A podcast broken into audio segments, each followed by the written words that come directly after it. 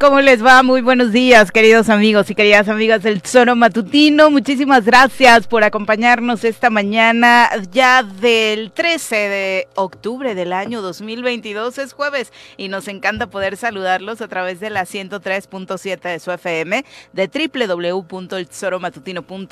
radiodesafío.mx y por supuesto también los esperamos a través de las redes sociales a todos aquellos que además de escucharnos les gusta participar activamente con sus comentarios, saludos, opiniones e incluso críticas, por supuesto, bien aceptadas en este espacio como siempre. Eh, escúchenos y véanos a través de Facebook y YouTube y obviamente todas las redes sociales están abiertas para recibir sus comentarios en tiempo real. Señora Rece, ¿cómo le va? Muy buenos días. ¿Qué pasó, señorita Arias? Buenos días. ¿Qué tal? ¿Cómo pinta tu jueves? Pues ya ves, ya otra vez con esta madre de que no escucho nada, de que... No sé, en serio. My God, my ¿Quién God. se mete a la pinche Ya, vamos, Pepe, ¿cómo te va? Muy buenos días. Hola, ¿qué tal, Viri? Muy Puto buenos días, buenos días al auditorio. Estamos aquí, pues, este, con un ruidito extraño en la cabina, nada más por, por una situación externa a nosotros, pero con todo el ánimo de poder iniciar estas dos horas de transmisión para, para poder llevar, pues, vaya, entretenimiento, principalmente información, pero ojalá que estas dos horas sean también un buen rato para todos nosotros. Vamos a saludar con muchísimo gusto a quien hoy nos acompaña en comentarios.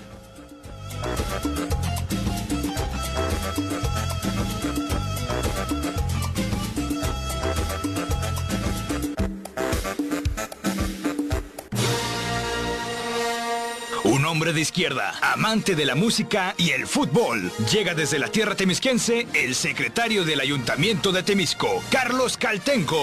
Bienvenido.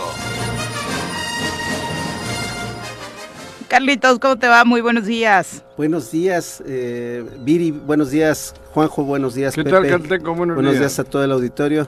Hoy, hoy vengo agridulce ¿Qué hora? Por el empate del Cruz Azul ayer. Ah, Mm, dejamos ir en la el último posibilidad de la minuto ventaja. había una clara, clara, clara que se dejó ir.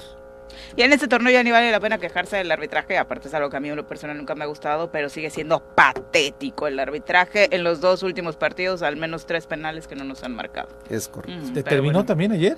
Sí, ayer No dos, penales que Uy. no, a mí me parecen bastante claros, creo que en la transmisión también lo comentan, y ¿De eso que la transmisión de Televisa, pues tampoco es que nos quieran mucho a Cruz Azul, pero eh, repito, no es un asunto, a mí no me gusta echarle la culpa al arbitraje de los errores en mi equipo, que siempre son bastantes, Sí. pero en general el arbitraje, a ver si le dices a tus amigos, Juanji, sigue siendo muy, muy malo, particularmente las últimas cuatro jornadas del torneo fueron patéticas y obviamente dentro de lo último que se mencionó, el Chivas Puebla, ¿no? En el repechaje donde Claro. hubo un arbitraje de Santander, que de esos en los que no te explicas por qué un hombre así sigue, sigue silbando, ¿no? El arbitraje no es fácil en el mundo entero, ¿eh?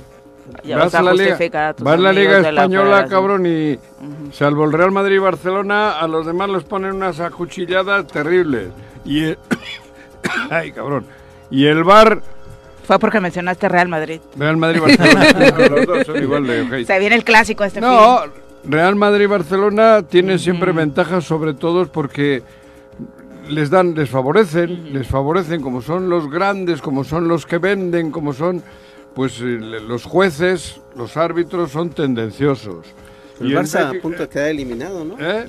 De la Champions. La sí. Ayer lo salvó Lewandowski.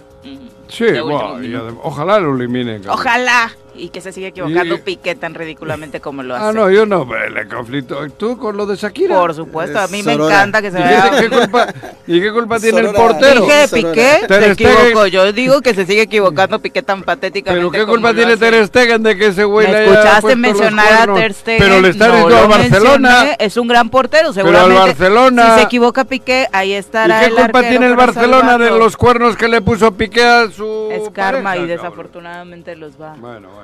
A in- inmiscuir. Pero bueno, Bueno. eh, pasemos a otros. La temas. América, ¿qué? El- la América impresionante el día de ¿Cómo ayer. está, no? 6-1 Hostia. termina goleando al Puebla que inició ganando en este partido de ida en el Estadio Cuauhtémoc que se tuvo que retrasar media hora por un tormentón que cayó en Puebla impresionante Mm. Cayeron dos tormentones. el, el de los goles para celebrar el aniversario de la América y eh, la tormenta eh, la lluvia que Me cayó, gustó la actitud de la impresionante. América. Vi el segundo tiempo y me gustó. No, está jugando impresionante Metía y metía y seguía y seguía, que es lo no que le debe. bajó. No. Y los cambios Pero igual, desde que igual. inició, o sea, inició ganando el Puebla por un error, la verdad es que bastante tonto, y de, del América, y bueno, también combinado con un gran acierto de Jordi Cortizo, y, y dos minutos después el América ya había encontrado Empezó. el empate, se- Sí. se fue con ventaja al medio Te tiempo digo. y después terminó goleando. Es, es una planadora, ¿no? Pero la planadora a veces suele decir, bueno, ahora le bajamos de ritmo Bueno, y... no. No, Continúa. ¿eh? Qué bueno que Podía no. haberle metido 10. Sí. Hubo un que rato no, que, sí. todas las que agarraba eran ocasión de gol. Muy mal el Puebla. Sí, claro. Pero muy mal el Puebla debido a que muy bueno el América.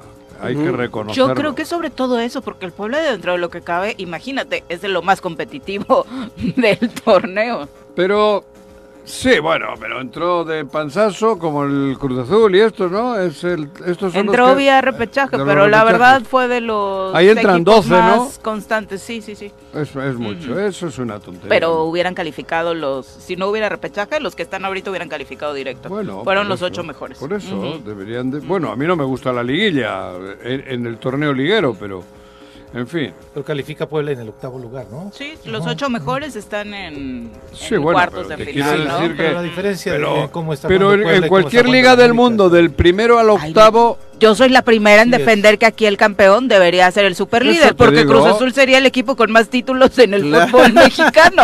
Por supuesto que me encantaría que el superlíder se quedara con el título, porque ese ha sido nuestro gran error, digo, terminar pues. miles de torneos como superlíderes y luego en liguilla, pues eh, hasta en repechaje nos han sacado, ¿no? Eh, novedades en torno, o bueno, no sé qué, eh, cómo lo vamos a calificar, ahora vendrá el análisis en torno a los movimientos que se pudieran dar en el Congreso del Estado de Morelos. Por una parte, ayer eh, la defensa de Marguis del Rayo, eh, quien es la suplente de la diputada Gabriela Marín, anunciaba precisamente que ya quedó eh, legalmente eh, pues arreglado este tema que pudiera haberle impedido eh, tomar protesta eh, por la acusación de fraude procesal en su contra, así que ese tema ya está solventado. Vamos a checar si ahora el Congreso finalmente toma la determinación pues de sí llamarle, ¿no? Porque hay eh, todo tipo de versiones también en torno a que aquella determinación que en su momento favoreció a Gabriela Marín no necesariamente favorecería a su suplente. Ya eso cabe dentro del análisis electoral y que, bueno, de, de entrada le toca al Congreso eh, tomarlo porque el INPEPAC Yo ha creo que va a ser ella. hoy el asunto está en manos del Congreso, como lo dijo en su momento cuando se vino la disputa de Roberto Yáñez con Gabriela el Marín. ¿no? Congreso tiene que actuar con lógica. Y la lógica es que entre, Que la su- suplente. que entre la suplente, digo yo, no sé. Salvo que Pues algo que suceda otro otro tema pues, que sería político, ¿no? Porque no entendería otra situación para no llamar a quien era en la lista, quien eh, pues seguía en caso de que eh, la hoy finada Gabriela Marín no, no estuviera. Sí, y es que eh, ya el Tribunal Estatal Electoral se ha pronunciado de manera extraoficial, ¿no? Este, la magistrada presidenta, sin tener una sesión formal, vaya del tribunal, porque no se tiene que tener, eh, han mencionado que a quien se tiene que llamar es justamente a la suplente de eh, la diputada asesinada, Gabriela Marín. ¿Quién es otro de los que se han pronunciado al respecto? El INPEPAG, esta Mireya Gali, mencionó que es una decisión que tiene que tomar ellos no les toca. directamente el Congreso del Estado, ¿no? Y la barra de abogados electorales del- de, eh, de Morelos ha mencionado también que a quien se le tiene que llamar es a la, a la suplente y que en este caso pues es la, la mujer que, que estabas mencionando, eh, Marguis Marguis, del Rayo. ¿no? Del. Rayo, No, ¿En no le veo de otra. en donde incluso están emitiendo un comunicado hoy por la mañana, ella firmada y acompañada con la firma de los hermanos Roberto Yáñez, ¿no? Sí, no, no este, le veo por dónde no se le llame a la suplente. Eh, en principio de cuentas, el caso a que al final re- resolvió la sala superior del Tribunal Electoral, en el caso de. Sosocotla, pues entonces, ¿para qué hay suplentes? ¿Para Claro. qué la ciudadanía elige una fórmula integrada por un titular y un suplente? Segundo, en, e- este, eh, en este caso, eh, eh, sí hay, a diferencia de, de- de, recordemos, el tío de, de el, el otro Yáñez, eh, Sí. que desgraciadamente falleció, eh, él no tenía suplente. Ahí sí se tuvo que buscar en la lista de prelación de, de plurinominal de, de Morelos Progresa, ¿no?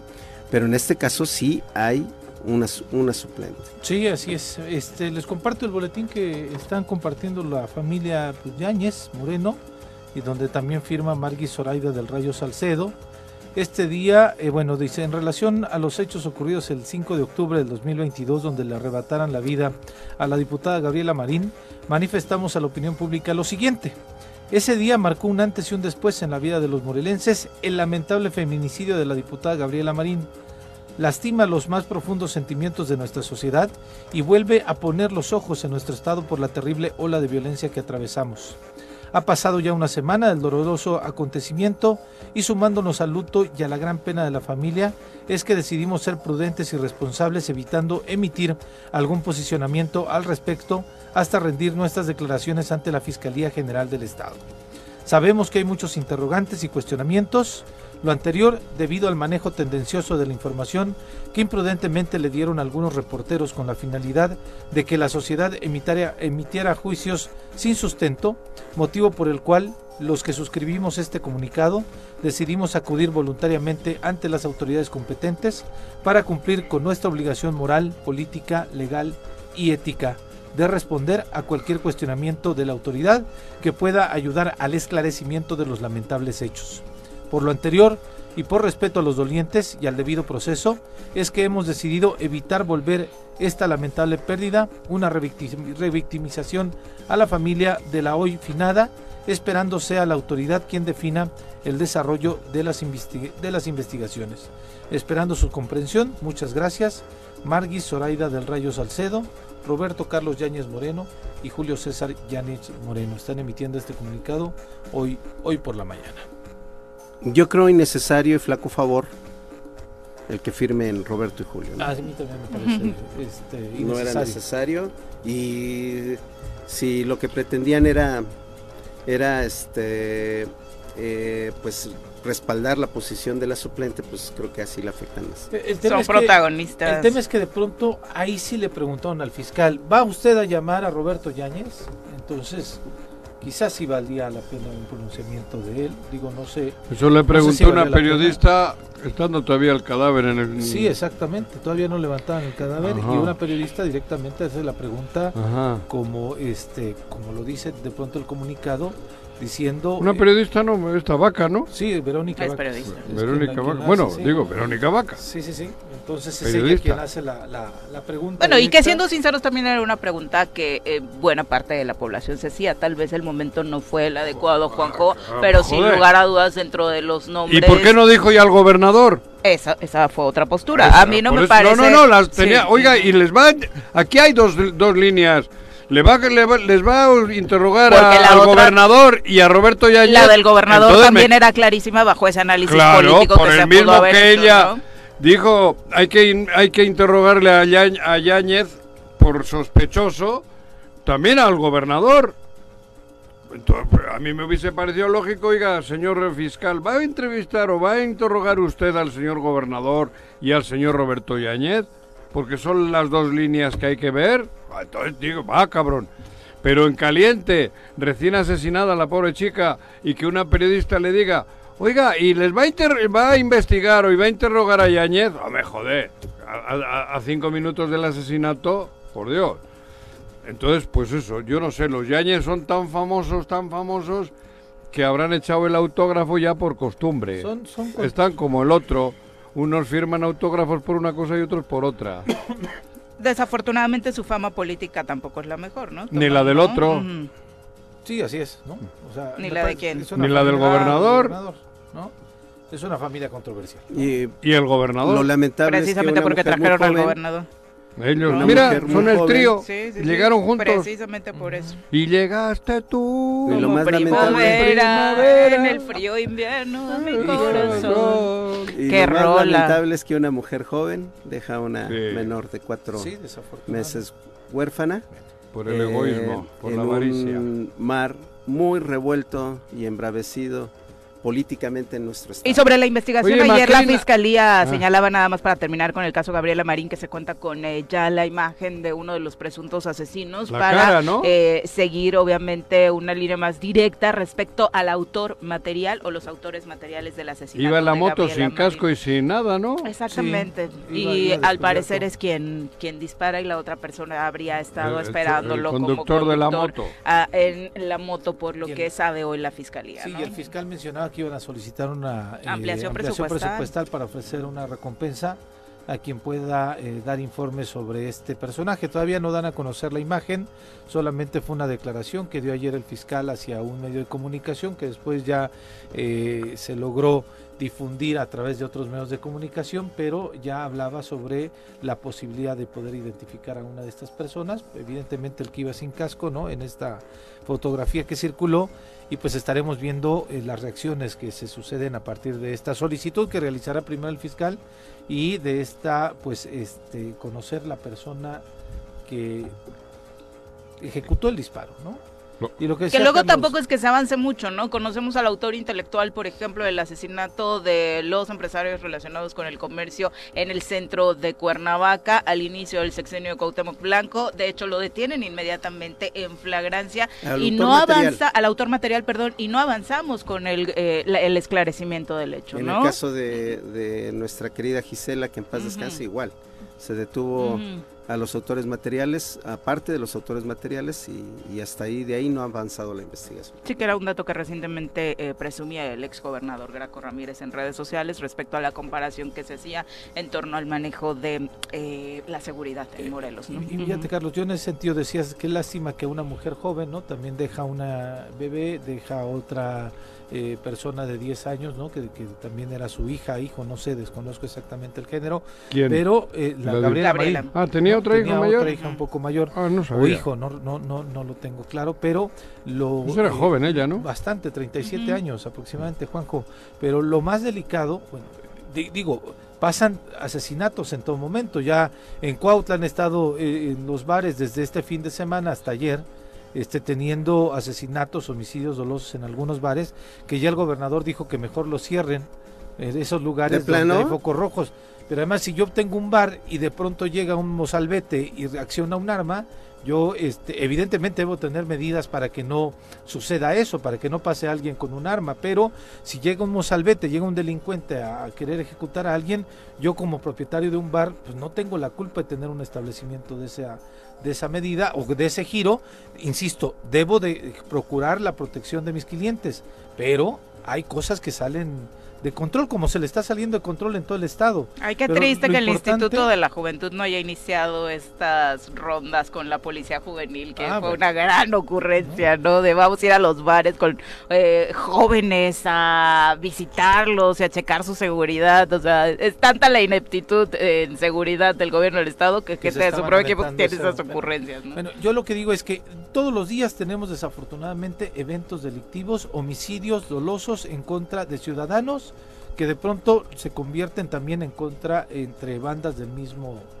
gente que está disputándose vaya Sí. a la plaza, pero lo lamentable y lo terrible es que empezó en Sosocote el mensaje de que ahora ya la delincuencia actúa con total impunidad, que hasta las autoridades, a quienes representan una tienen un cargo público, también se les este se les puede ejecutar de manera este impune. Y no una. Empezó con el presidente municipal de Sosocotla, después el secretario del ayuntamiento y ahora ya un diputado, una diputada. Entonces ni siquiera la autoridad puede garantizarle la seguridad. No, pero hubo ¿A otro atentado tienen? a otro alcalde, ¿no? ¿Dónde fue? Ah, bueno, no, ese fue el exalcalde de no, Yecapixtla. ya un alcalde Ah, bueno, sí, sí, esto, el de Tlalnepantla. estuvo herido. El de. Tlalnepantla, tienes toda la razón, que afortunadamente no le, no le quitaron la vida, ¿no? Pero estamos hablando que en este lapso llevamos cinco personas que tienen que ver o tuvieron que ver directamente con un cargo público y que desafortunadamente se les quitó la vida.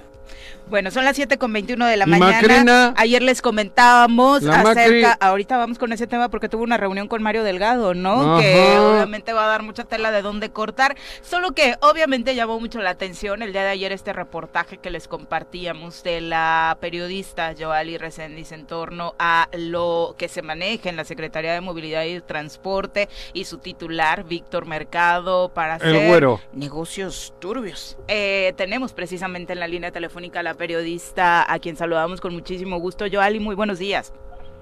Viri, muy buenos días. Pepe, Carlos y Juanjo, buenos días. Muchas gracias, por favor, por este espacio. Yo les agradezco en el alma que hablen así de mi trabajo y muchas gracias a sus órdenes. Al contrario, realmente eh, eh, sorprendidos de que alguien se atreva a enumerar todo lo que eh, pusiste precisamente dentro de este reportaje. Sí, como dice Juanjo, solamente es parte de una gran telaraña de corrupción en la Secretaría de Movilidad y Transporte. Joali, ¿cómo llegas a este tema? Fíjate que eh, llega a mí una denuncia. Yo, yo soy reportera desde hace muchos años de Noticias Ciudadanas, atiendo denuncias de todo el país y llega a mí una denuncia porque tengo mucho tiempo eh, pues enviando información que tiene que ver con el gobierno de Cuauhtémoc Blanco. Soy la reportera que ingresa al hospital de Parres y que destapa también eh, pues, la manera en cómo está la Secretaría de Salud del Estado eh, atendiendo o desatendiendo más bien, esa es la palabra, eh, a, pues, a los morelenses. Entonces, derivado de eso me llegan varios correos y uno que me llamó mucho la atención es justamente eh, que tenía que ver con la Secretaría de Movilidad y Transporte. Es ahí cuando, eh, eh eso llevo mucho tiempo, eh, Viri, hay que decirlo, no, no fue un, un trabajo de, digamos, de dos, dos días, eh, llevaba yo mucho tiempo pues tratando de buscar la documentación, eh, tratando de armar rompecabezas, porque eso hacemos los que somos periodistas de investigación. Y eh, evidentemente cuando me encuentro con este negocio turbio, oscuro de eh, las licencias, el sobrecosto que se pagó cuando había cinco o cuatro licitantes más que tenían y que habían aportado un precio más bajo, pues ahí ya se brinca. La parte de que no respetaron los tiempos, por ejemplo, ese es otro, eh, en el momento en que les depositan les depositan siete días antes que ellos entreguen, digamos, las licencias. Todo era, eh, todo estaba, digamos, eh, y te decía que se trataba de algo sucio, de algo que no había sido, digamos, eh, pues hecho de una manera limpia. Eh, esta parte, por ejemplo, de la empresa que hace las licencias o que supuestamente hizo las licencias, acudimos hace dos semanas, eh, volvimos a acudir y la, una de las empleadas nos dice que aquí nosotros no hacemos licencias. Nosotros no, no, no hacemos este tipo de trabajo. Salió un, un señor que se veía que tenía un cargo más alto y él fue el que nos dijo, eh, eh, bueno, nosotros la enviamos a otro lado y le dije y le preguntamos, ¿no? Oiga, ¿usted ha tenido un, algún negocio, eh, ha hecho o ha eh, eh, realizado licencias para algún alguna empresa?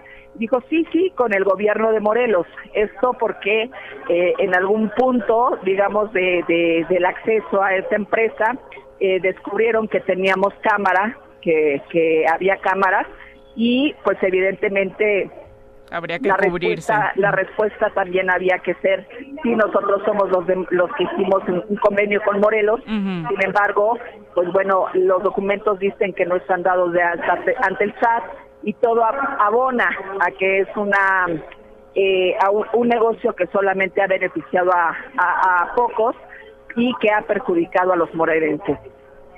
Definitivamente ha perjudicado las arcas eh, del estado de Morelos, pero además se pretende volver a hacerlo, que eso vuelve aún más oportuno tu reportaje, porque justo hoy está en la mesa de discusión que el presupuesto 2023 trae incorporado un nuevo proceso de, eh, eh, obviamente, reemplacamiento. Sí, eh, yo yo creo, Viri, sin temor a equivocarme, que ha, encontrado eh, Víctor Mercado Salgado la mina de oro. Y digo la ha encontrado porque jamás imaginó que de una de alguien que yo no conozco y hay que decirlo y tengo que decirlo Viri, esto no es un asunto personal, yo al señor Mercado no lo conozco, no tengo un asunto personal en contra de él, esto es una consecuencia de acciones que ha hecho como servidor público. Eso, nosotros los periodistas, a nosotros los periodistas nos toca exactamente esto, aportar, poner en la mesa este tipo de acciones y me parece que aquí el señor eh, Mercado, bueno, si tiene algo que decir, o algo que exponer de lo que yo he expuesto en este reportaje, pues bueno, ya se tardó para salir. Morelos se ha caracterizado eh, por, por ser un estado en donde sus funcionarios callan, pero callar es solapar, callar es aceptar. Eh, podríamos decir, bueno, quizá no les importa, quizá minimizan, pero no, yo creo que sí les importa. Lo que pasa es que son, es, eh, son tan exhibidos, en este caso ha sido eh, desnudado el señor Mercado por un reportaje mío que no tiene nada que decir no tiene nada eh, que salir a los medios de comunicación, seguramente por eso su silencio. Sí, ayer lo pusieron a hablar únicamente de la obligatoriedad del cubrebocas en las rutas, ¿no? Porque no había otro tema con el cual sacarlo a limpiar un poco su imagen. Pero bueno, eh, sobre este tema...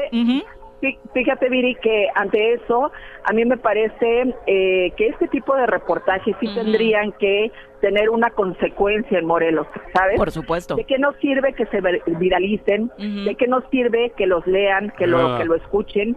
Si no hay una respuesta contundente ni de los morelenses, que bueno, que también podrían, tienen redes sociales, podrían ejercer su derecho de decir, señor eh, Mercado, necesitamos una respuesta ante esta acusación de las autoridades competentes, de mandar a traer a rendir cuentas al señor Mercado y de decirle, a ver, ¿qué está pasando con esta investigación que están diciendo que usted está haciendo este tipo de situaciones?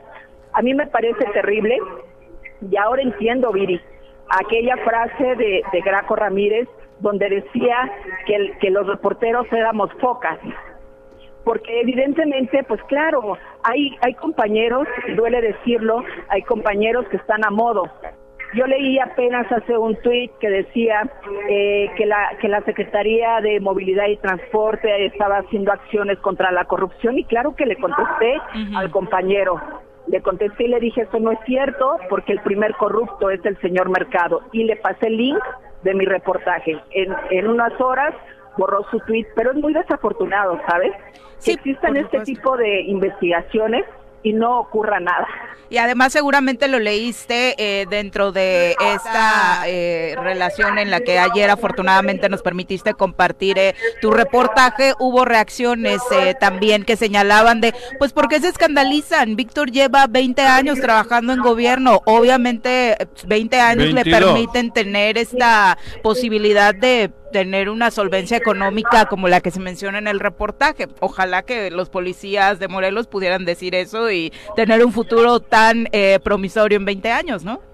Sí, y, la verdad es que no checa. Mira, él es pensionado, él fue policía, eh, sabemos de su vida y ya te digo, te repito, no es un asunto personal que sacaba las copias, por ejemplo, sabemos que era un gestor de licencias, sabemos que eh, brinca a la Secretaría de Movilidad y Transporte y aquí hay una pregunta, ¿quién se está sirviendo? ¿Víctor Mercado o Cuauhtémoc Blanco o Ulises Bravo? ¿Quién está sirviéndose de quién?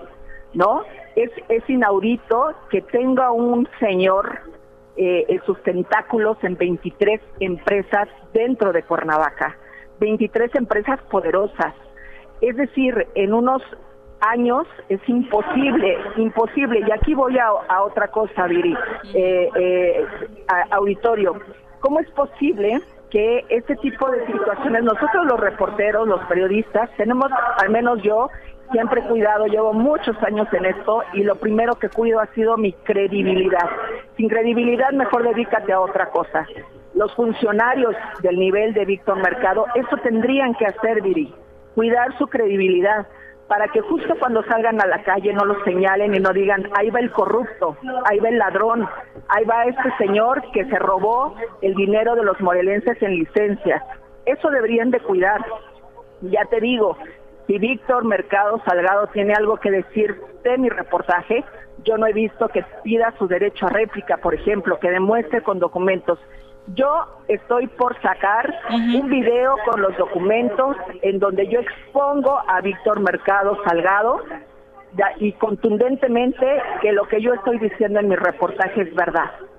A él le tocará callar, como lo ha hecho hasta ahora, y no se trata de una situación personal, repito, eso nos toca a los periodistas. Nosotros nos convertimos en, en personas incómodas. Claro, a nadie le gusta que se le señale que es un tranza, a nadie le gusta que se le señale que es un ladrón. a nadie le gusta que, le diga a uno, usted hizo esto y esto y esto y esto, y aquí está la hora, y aquí está el voucher, y aquí están los documentos, y la firma, y quién está con usted siendo socio de todas estas empresas. Claro que a nadie le gusta, pero ellos como funcionarios y yo entiendo esa parte, Vivi. Como funcionarios, claro que pueden hacer una fortuna que les dé una vida eh, con mejor calidad para su familia. Pero es tan, tan, tan terrible este círculo que hasta la misma familia pierde la dignidad y los arropa, los acompaña, se unen, son prestanombres.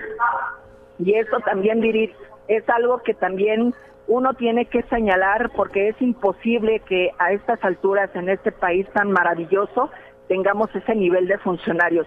Ayer me preguntaban en otra entrevista que, cuál era mi propósito de este reportaje. Y mi eh, eh, propósito, como en muchos otros que estoy eh, trabajando para muchos medios nacionales, yo, yo trabajo en muchos medios nacionales desde hace varios años, no es un propósito personal. Yo, a mí no, nunca me van a señalar de que he tomado un peso de nadie. Nunca.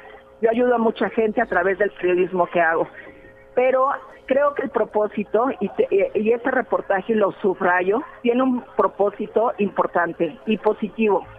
Que la gente de Morelos conozca quién es el candidato a gobernador de su estado.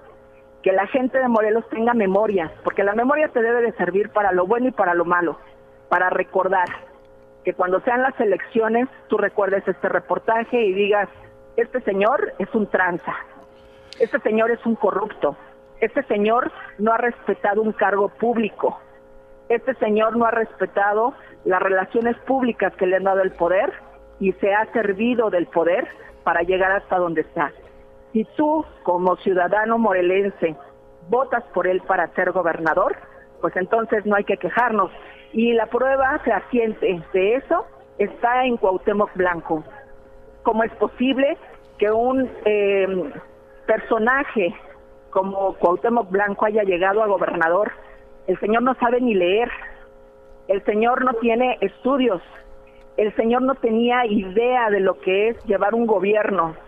Imagínate lo grave de que, es esto, Viri, y a todos en la mesa, apenas hace unos días salió un reportaje con los nombres de los alcaldes ligados al narcotráfico. Es terrible. ¿Cómo es posible que ya con nombre y apellido señale este reportaje y alcaldes ligados al narcotráfico y no pase absolutamente nada? Entonces no nos quejemos que asesinan a una diputada antes de las seis de la tarde, pleno día, valiéndoles un carajo que ella haya sido mujer, que ella haya sido funcionaria, que, que el cargo que tiene lo haya dejado a alguien que estaba tras de ese puesto. Es decir, ¿a qué queremos llegar, Viri? No es Joali Reséndiz, no es el reportaje de Joali Reséndiz, sino son las acciones de los funcionarios que están a cargo y al frente de Morelos. Joali, hola, buenos días, habla Juanjo. ¿De dónde eres? Hola, Juanjo. ¿De dónde eres? ¿Dónde naciste? Yo soy de la Ciudad de México. Ah, ¿no eres de Morelos? No, no soy de ah. Morelos, pero... ¿Y trabajas para medios nacionales? Como a muchos otros estados. No, no, ya, por eso. Y trabajas para medios nacionales, no estás aquí en ninguna empresa de, de, comunicación. Ah. No, me encantaría estar en algún medio de, Morelos, pero no. Uh. Ya no me han invitado. Aquí están las puertas abiertas, pero Juanji no tiene presupuesto para que te contratáramos. No tiene presupuesto de MBS. No tiene el presupuesto de mercado. No me llevo, no me llevo con el mercado, cabrón. Oye, pero todo esto que estás diciendo y el, el gran trabajo ese que estás realizando y tal, ¿no te da miedo? Estás hablando fuerte, estás estás denunciando a gente, digo, poderosa. Poderosa. Y, como, como dices tú, peligrosa, ¿no? Sí, por supuesto. Mira, Juanco, creo yo, llevo muchas amenazas de muerte, eh, estoy eh, resguardada, eh, tengo protección, ah. pero a mí me parece que más allá de eso, Juanjo, pues esto nos toca a los periodistas, esto hacemos los periodistas que amamos y respetamos alguno, carrera. Algunos, no todos. Bueno, yo hablo por mí, sí, sí.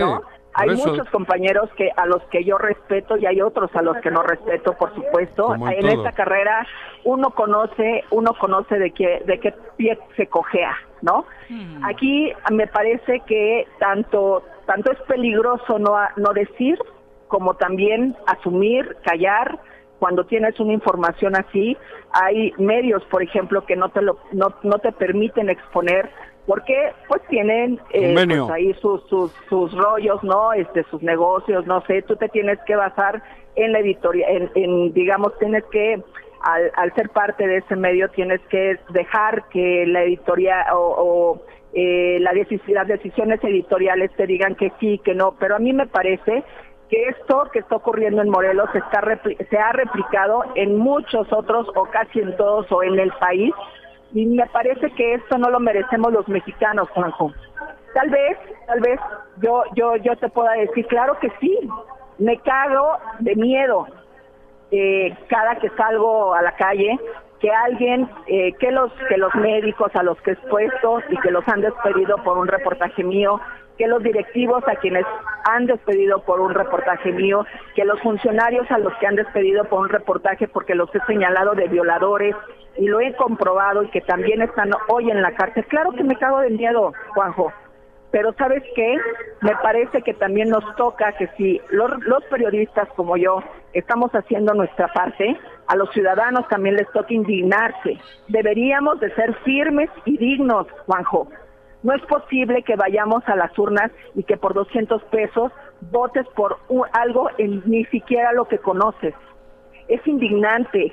¿Por qué nos quejamos de la violencia, de los feminicidios, de los abusos sexuales y nosotros mismos nos ponemos de pechito con estos señores que están para servirnos? ¿Cómo es posible que haya compañeros periodistas que digan, no, pues yo no lo voy a hacer? No, a mí me enseñaron, si tú no lo haces, otra persona lo va a hacer. Y sí, estoy cagada de miedo. Y sí, claro, soy, soy humana, claro que me da miedo, claro que muchos dirán, qué periodista tan valiente, qué, qué mujer tan cabrona. No, no, aquí no se trata de eso, Juanjo, se trata de hacer lo correcto, se trata de decirle y exponer a quien está en este reportaje, decirle, usted no merece ese cargo, usted no merece estar aquí, usted está haciendo las cosas mal y aquí en la vida, como en todo, Juanjo, uno tiene que tomar decisiones.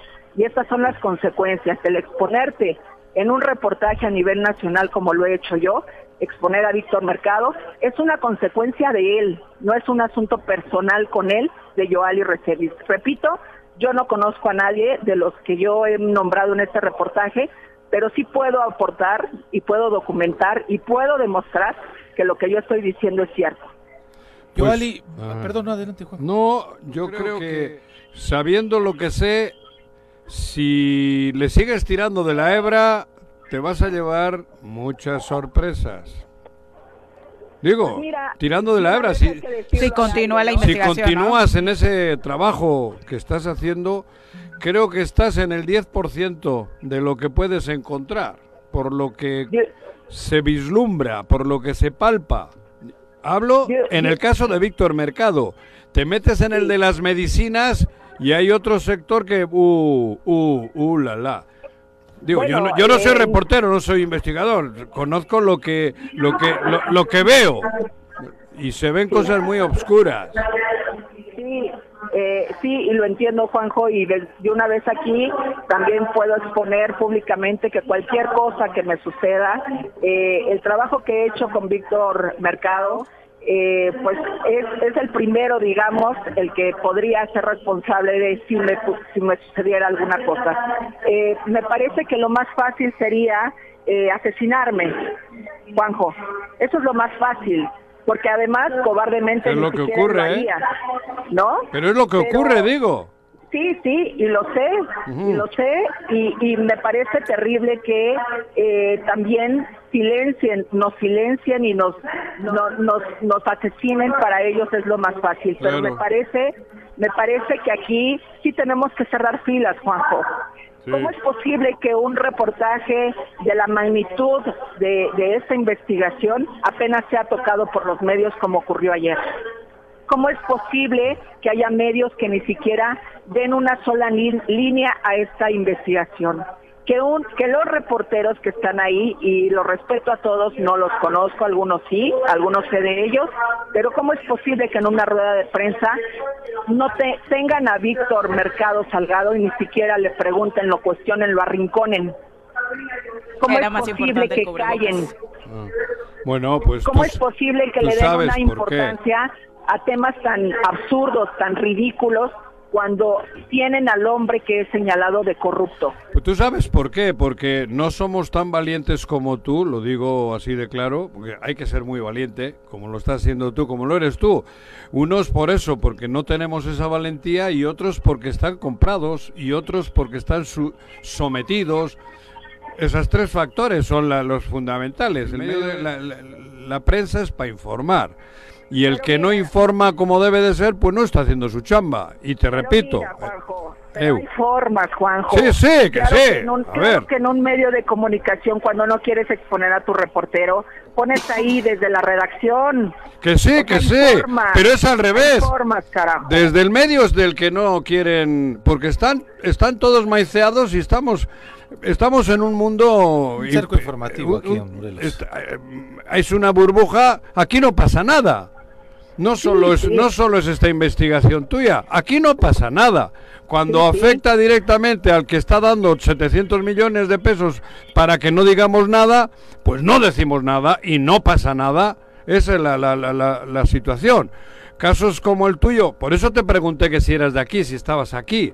Casi todo nos viene de la Ciudad de México o de fuera. Sí, y tú lo preguntas con esa buena intención. Ayer en redes sociales algunos decían, pero ¿para qué se mete Joali si ni es de aquí? No, si ni pero, conoce la ver. trayectoria de Víctor, que en 20 años ha trabajado duro para Sí, hacer, durísimo, ¿no? cabrón, durísimo ha Sí. trabajado. Repartiendo Bueno, lavadoras. Bue- Bueno, mira, la verdad es que yo les contestaría a ellos, bueno, es más vergonzoso que me escri- que escribas algo así cuando tú en ese estado has estado más de 20 años y no has hecho absolutamente nada por tu estado. Totalmente de acuerdo. Oye, yo he Joali, llegado a tu estado a hacer lo que tú has dejado de hacer. Esa sería mi respuesta para quien diga que qué interés tengo yo en el estado. Y ya te digo, yo no tengo ningún interés ni en Morelos, ni en Cuauhtémoc, ni voy a ganarme un puesto, ni afortunadamente eh, eh, yo tengo empleos que me permiten tener una vida de calidad y no he necesitado hasta el día de hoy, el día que yo necesite que alguien me, me, me coachee con lana, pues ese día mejor me retiro.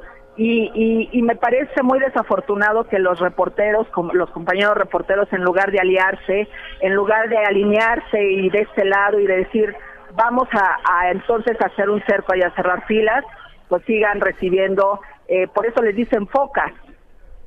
Y Bueno, yo no pero- soy foca. Pero, Alinearnos a favor de Morelos, eso sería. por eso, pero bueno, aquí el cáncer, el cáncer sabemos cuál es.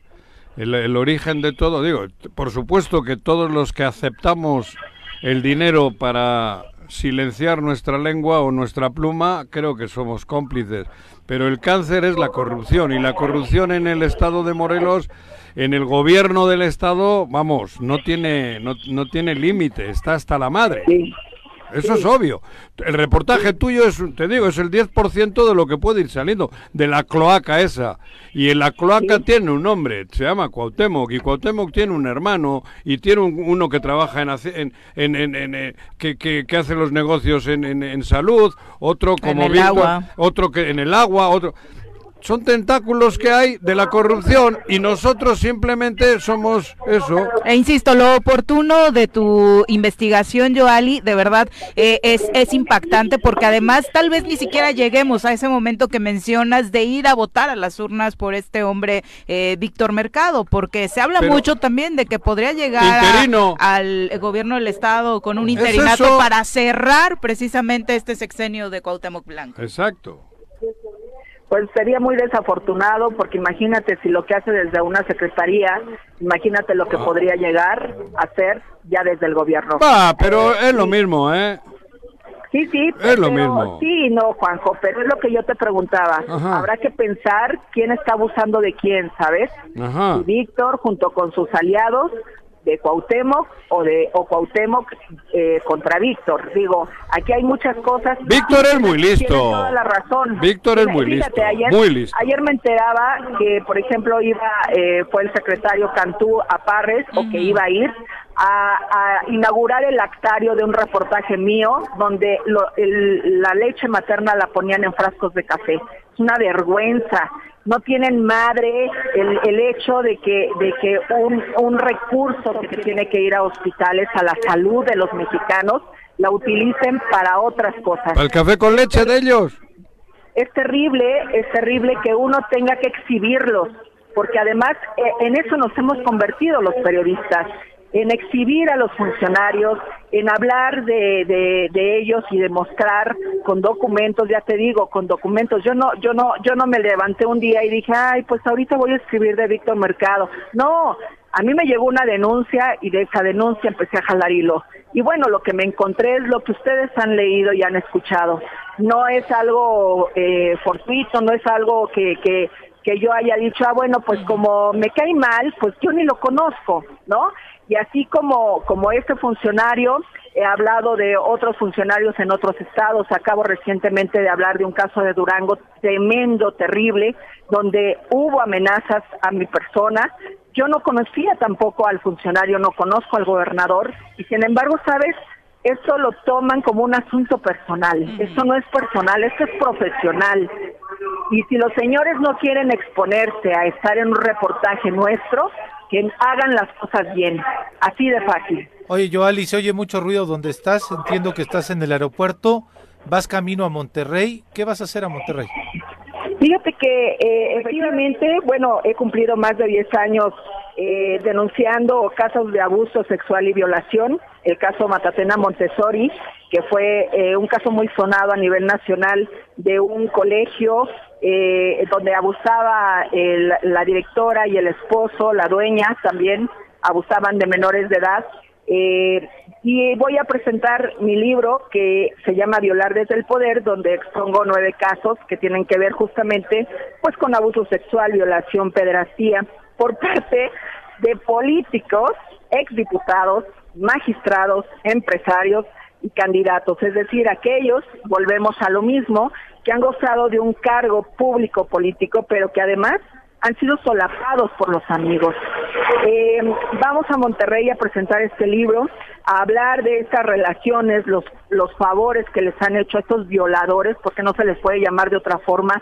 Tú no le puedes llamar a un gobernador que tiene una eh, em, una denuncia abierta por violación, no le puedes decir señor gobernador. Hay que decirles violadores. Yo siempre he estado en contra de estas banditas que les ponen... Bueno, perdimos... ¿Dónde vos? Eh, perdimos la señal, se encuentra en una zona ya complicada a punto de abordar eh, su avión, pero bueno, creo que eh, lo trascendental está dicho y la buena noticia es que la investigación continuará porque me parece que, como decía pero, que hay mucha tela todavía de donde cortar y que ojalá llegue. Pero no, no, no, no tienes pedo porque tienes que usar el cubrebocas en los taxis, cabrón. Sí, es increíble que la declaración de ayer sea Todo lo que ha dicho el tipo este es en los taxis y tienes que usar Además hay que reconocerle a Yohali que que ella en su investigación no tiene un sesgo político, es más bien hay un tema que le hacen llegar y le y le llama la atención, lo investiga y trátese de quien se trate. Y hay variopinto, está, está muy variopinto. Sí, no es ideológico ni es, exactamente, no, es una consigna. claro y eso hay que reconocérselo, ¿no? En el libro que presentó aquí con nosotros. Y ah, sí, precisamente el libro, este que ha dicho Hay políticos del PRI, hay políticos del PRD, hay políticos de Morenas, es decir, es que... este, gente que está involucrada en este tipo de pederastía, ¿no? Y que este no tiene ninguna ninguna afiliación. Este retomamos pero, pero, me parece. Pero para cerrar, ahí está, retomamos ah, la pues. comunicación, Joali, para despedirnos. Bueno, les decía yo que este libro aborda casos de abuso sexual porque es muy importante, eh, está a la venta, se llama Violar desde el Poder, es mi tercer libro con Random House Mondadori. Eh, de cada, hay que subrayar que de, casa, de cada mil casos de abuso sexual en nuestro país cometido contra menores de edad, solamente 100 se denuncian y solo solamente uno va a tener una sentencia condenatoria. Imagínense ustedes. Terrible. Terrible. El 0. Terrible. Y, pues nada, les agradezco muchísimo esta apertura para mi trabajo. Eh, su llamada, les agradezco también en el alma que hayan compartido este reportaje eh, que si el señor Mercado me está escuchando, eh, decirle que esos son, eh, esa sería más bien la respuesta de sus acciones. No lo conozco, no tengo el gusto de conocerlo, señor Mercado.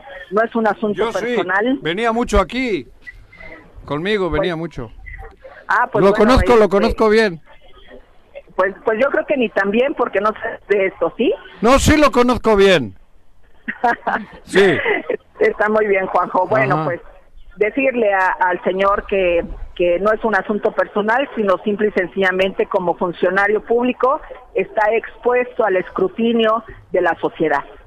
Y Yo- que la siguiente vez que haga algo, pues habrá alguien que mande un correo, a lo mejor no a mí, sino a otro reportero, que se dé el tiempo de jalar los hilos y encontrarse con algo que él haya hecho.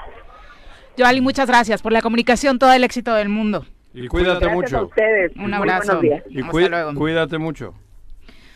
Afortunadamente por el nivel de trabajo de investigación Sí. que hace hoy cuenta con, Sí. digo afortunadamente porque es dentro de lo que puede considerarse positivo y aunque lo ideal en este país sería que ningún periodista necesitara de mecanismos de protección por realizar su trabajo, ¿no? Sí, ella está inscrita Ujú. en el, en el eh, padrón. Bueno, este porque de si fuese trabajo, ¿cómo decir? Mal hecho, o si fuese trabajo mentiroso, tienes también forma. Sí, la federación Víctor debería de estar denunciándola. Claro.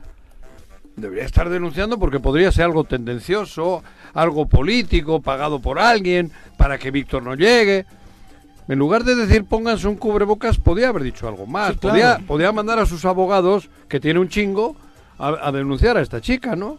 Pero no ha habido nada. Ni Pero ¿qué ha habido? comunicado. A ver, pero ¿cuántos de estos casos ya han salido a la luz pública en estos cuatro o cinco años? Un chingo. sí, claro. ¿Y qué ha pasado? Nada, A todos le dan carpetazo o en la Ciudad de México o el silencio de acá. Así es. En la, en la vida, iba a decir en la puta vida, en la vida, en la vida hemos tenido tantas evidencias De corrupción. de corrupción de un gobierno, yo en mi vida, vamos, ni en el de Qatar. Ni en el de Qatar, que mira que hay ahí pedo. Tanto como lo que suena, no, pero es que es que el gobernador de aquí tiene un pedo, salió en una foto con tres líderes pasa nada. y no pasa nada. Y se atreve a decir que Yo hay foto-. Que claro, y luego él se, por eso te digo, o sea, pero estamos viviendo algo surrealista. Este, estos cuatro años hemos tenido escándalos de primer nivel y los que van a salir y no pasa nada. Absolutamente. O sea, estamos fomentando que México siga en esta chingadera de la corrupción. Por eso no lo podemos reorientar. A mí que no me vengan con jaladas. Si, no, si esto, Mario Delgado, Mario No Delgado es el que está solapando esto. Mario Delgado, tiene nombre y apellido, cabrón. Porque no es invento, invento nuestro. Esta chica no es de Morelos. Fíjate el pedo que ha sacado. Sí, claro. Y Víctor Mercado Como cabalga como si fuese Como el, si CIS, nada. el CIS campeador. Y así todos, algunos han ido al gobierno porque los han quitado. Pero no porque haya habido implicaciones de- derivadas de algo de esto. No, no, no. por diferencias internas, seguramente a la hora de hacer las cuentas. ¿no? Claro. Sí, sí, sí. Ulises está, está, por eso, pero no pasa nada. Este, ¿qué, qué, qué, qué hacemos? No, hombre, es- por ejemplo, ¿Qué hay que decirle a esta chica? No, no vengas a Morelos, cabrón, ni vengas. este funcionario que está involucrado en el tema de la notaría, que ya se está Ah, investigando a la otro, notaría, Mira, él sigue despachando.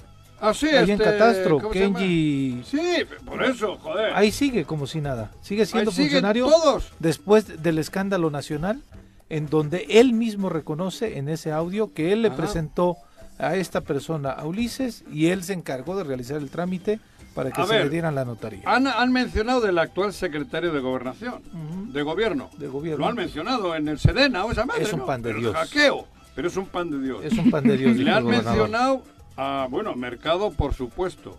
Le han mencionado, bueno, hay gente que no está en nómina. Cristian Carmona, Ulises Bravo.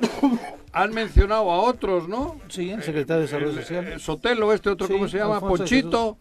O sea, a él. A El- exfuncionarios del gabinete a también. él- ah, bueno, digo, a los que ya no están. Sí. Que los corrieron ellos porque entre ellos se incomodaban.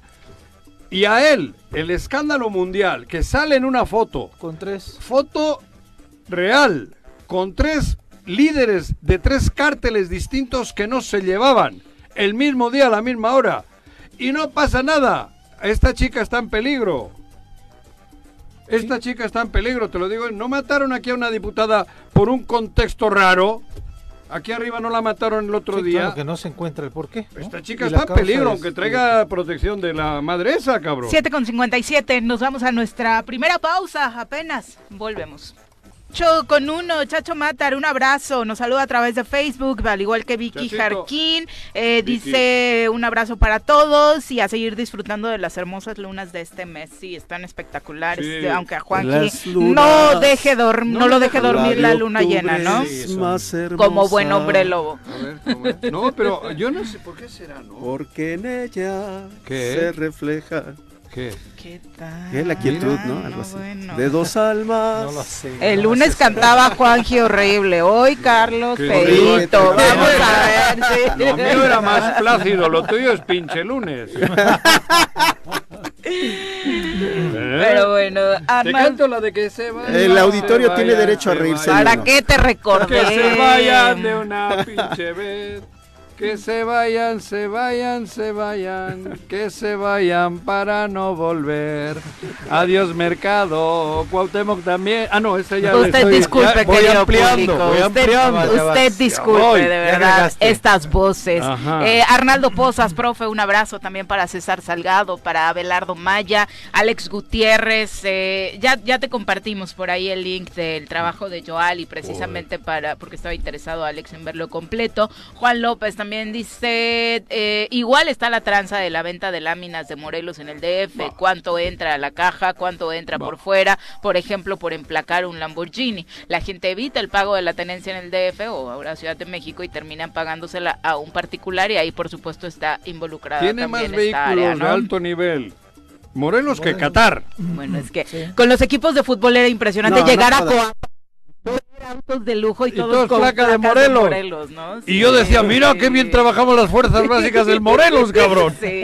Todos son jugadores de pero, Morelos. pero no exageres. No, por ejemplo, Vas y- al corralón de a cualquier corralón de Qatar y ves puro. Sí, claro. Ah, bueno, O sí, en el corralón. No, pero sí hay una alta gama de vehículos de, de alta aquí en el estado de Morelos. Y ¿no? digo, Horrible. hay que reconocer que hay Tú un sector que tiene alto poder adquisitivo, Polanco, pero más que Qatar. Vete a no, Lomas lo o a. Polanco en un, esta- en un Ah, sí, restaurante sí. Y como dice Viri, Sí, parece que sí. Estás en Morelos, Sí, parece que estás acá en, en Casa Hidalgo, güey. Porque cañón. todos son Ferraris, Lamborghinis, el otro... El... Sí, poner el ejemplo del fútbol porque sabemos que los futbolistas son excéntricos en sus gustos por los Sí. autos Sí. y eran autos de Los lujo, del más alto general. nivel y bueno, ahí Sí, como no han tenido nada antes y tienen y, se van a por el, por el bombardeo, por los la complejos. sí, Bueno, pero en fin. Paco Carzu dice buenos días, un aplauso a la periodista Joali y también al Zoro por decir siempre lo que muchos callan de estos personajes altaneros, misóginos, ausentes, omisos.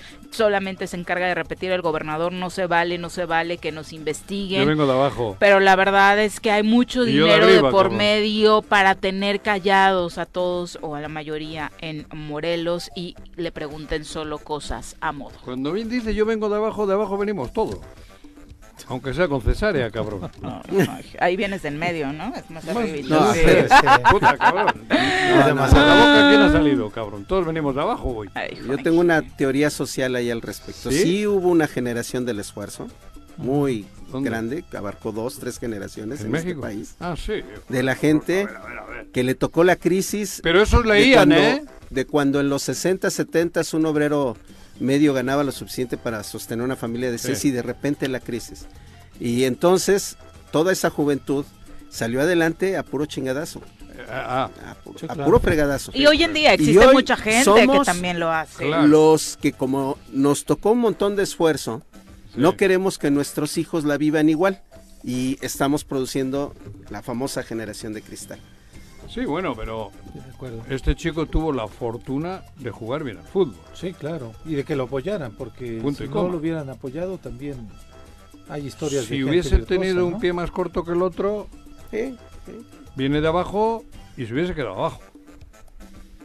Así de claro. Lo único que tuvo la fortuna de tener una condición. talento. Talento de fútbol. Talento. de Innegable. fútbol. Innegable. después- habilidades, habilidades, Su, habilidad como No, no, por eso te estoy diciendo, pero vengo de abajo, vienes de abajo, pero porque tuviste eso y no tuviste una pata más corta que la otra. Porque si no, vete a saber dónde estabas. Digo, cabrón. Por eso hablo de esas generaciones que sí vienen de abajo, que sí se han esforzado, que sí les ha tocado chingarle en muchas cosas, que sí han leído, que se han preparado, que han luchado, cabrón. Que es bien distinto, ¿eh? Y yo no estoy menospreciando al futbolista, yo estoy un apasionado del fútbol, tenemos un No, equipo de fútbol. No, pero es la Pero falta también- de educación. pero también, sí, cabrón, claro. yo a los niños les pido que entender, estudien. eh, eh, la- las inteligencias son muchas y diversas. Claro. Y como decía Einstein, ¿no? No puedes juzgar la inteligencia por la forma en la que un pez trepa un árbol. Bueno, y la, y la, la otra es que, pues, Claro. este, nos encontramos con que unos personajes vieron la posibilidad de que podrían obtener algunas canonjías eh, aprovechando de la fama y de la buena imagen que tenía Cuauhtémoc Blanco en aquel tiempo como futbolista y deciden meterlo a la política. Y luego se conjuga con que la clase política de Morelos comete la estupidez o burrada, el, hablo del gobernador en aquel tiempo, Recuerda de que ponerle antes, candidato a su hijo, ¿no? recuerda que haciéndole antes una que ofensa él, directa a la gente. fueron a por Hugo Sánchez. Ah, sí, sí, sí, sí. O se estaban buscando. Esta y el fue una matador, tercera, cuarta. Hugo, a, Sí, sí. Hugo Sánchez, O sea, andaban matador, buscando- Hernández, a la figura. Y porque ya había muerto la, la doña. Sí, sí, no, también. Ella no era carismática. No, sí, no. No. era carismática. Bueno, pero Sí, no, eso no, decir, ¿no? te O Cantinflas, güey. Juanji. Sí, sí, sí. Si hubiese estado Cantinflas vivo, estos lo hubiesen ido a contratar. Y se conjuga con un hartazgo también de la gente con Nos hubiese ido mejor con Estado. Cantinflas, cabrón. Seguramente. Digo, bueno, sin Ay, duda. sus discursos No sé. del embajador son buenísimos. Claro, Sí. cabrón. Cabrón. No, y también es eh, la falta de tener los valores bien cimentados, ¿no? Ahí Porque está, de pronto hay. Todavía anécdotas de un Cuau diferente como futbolista, de un Cuau al que ya le iba bien económicamente y que apoyaba a los chavos que iban empezando, que apoyaba a los trabajadores, incluso de Coapa. Hay gente, hay trabajadores que tienen un recuerdo de un Cuau, entre comillas, socialmente responsable. ¿Qué pasó después con esos valores que llegó a enarbolar en algún momento? ¿En qué momento se perdieron? Y hoy tenemos a un hombre que refleja más esto, eh, un, egoísmo que lo hace querer atraer recursos económicos solamente para él y para los suyos, ¿no? Lo que decía Paco Santillán la otra vez, Viri, este, en su corta carrera política lleva cuatro partidos políticos.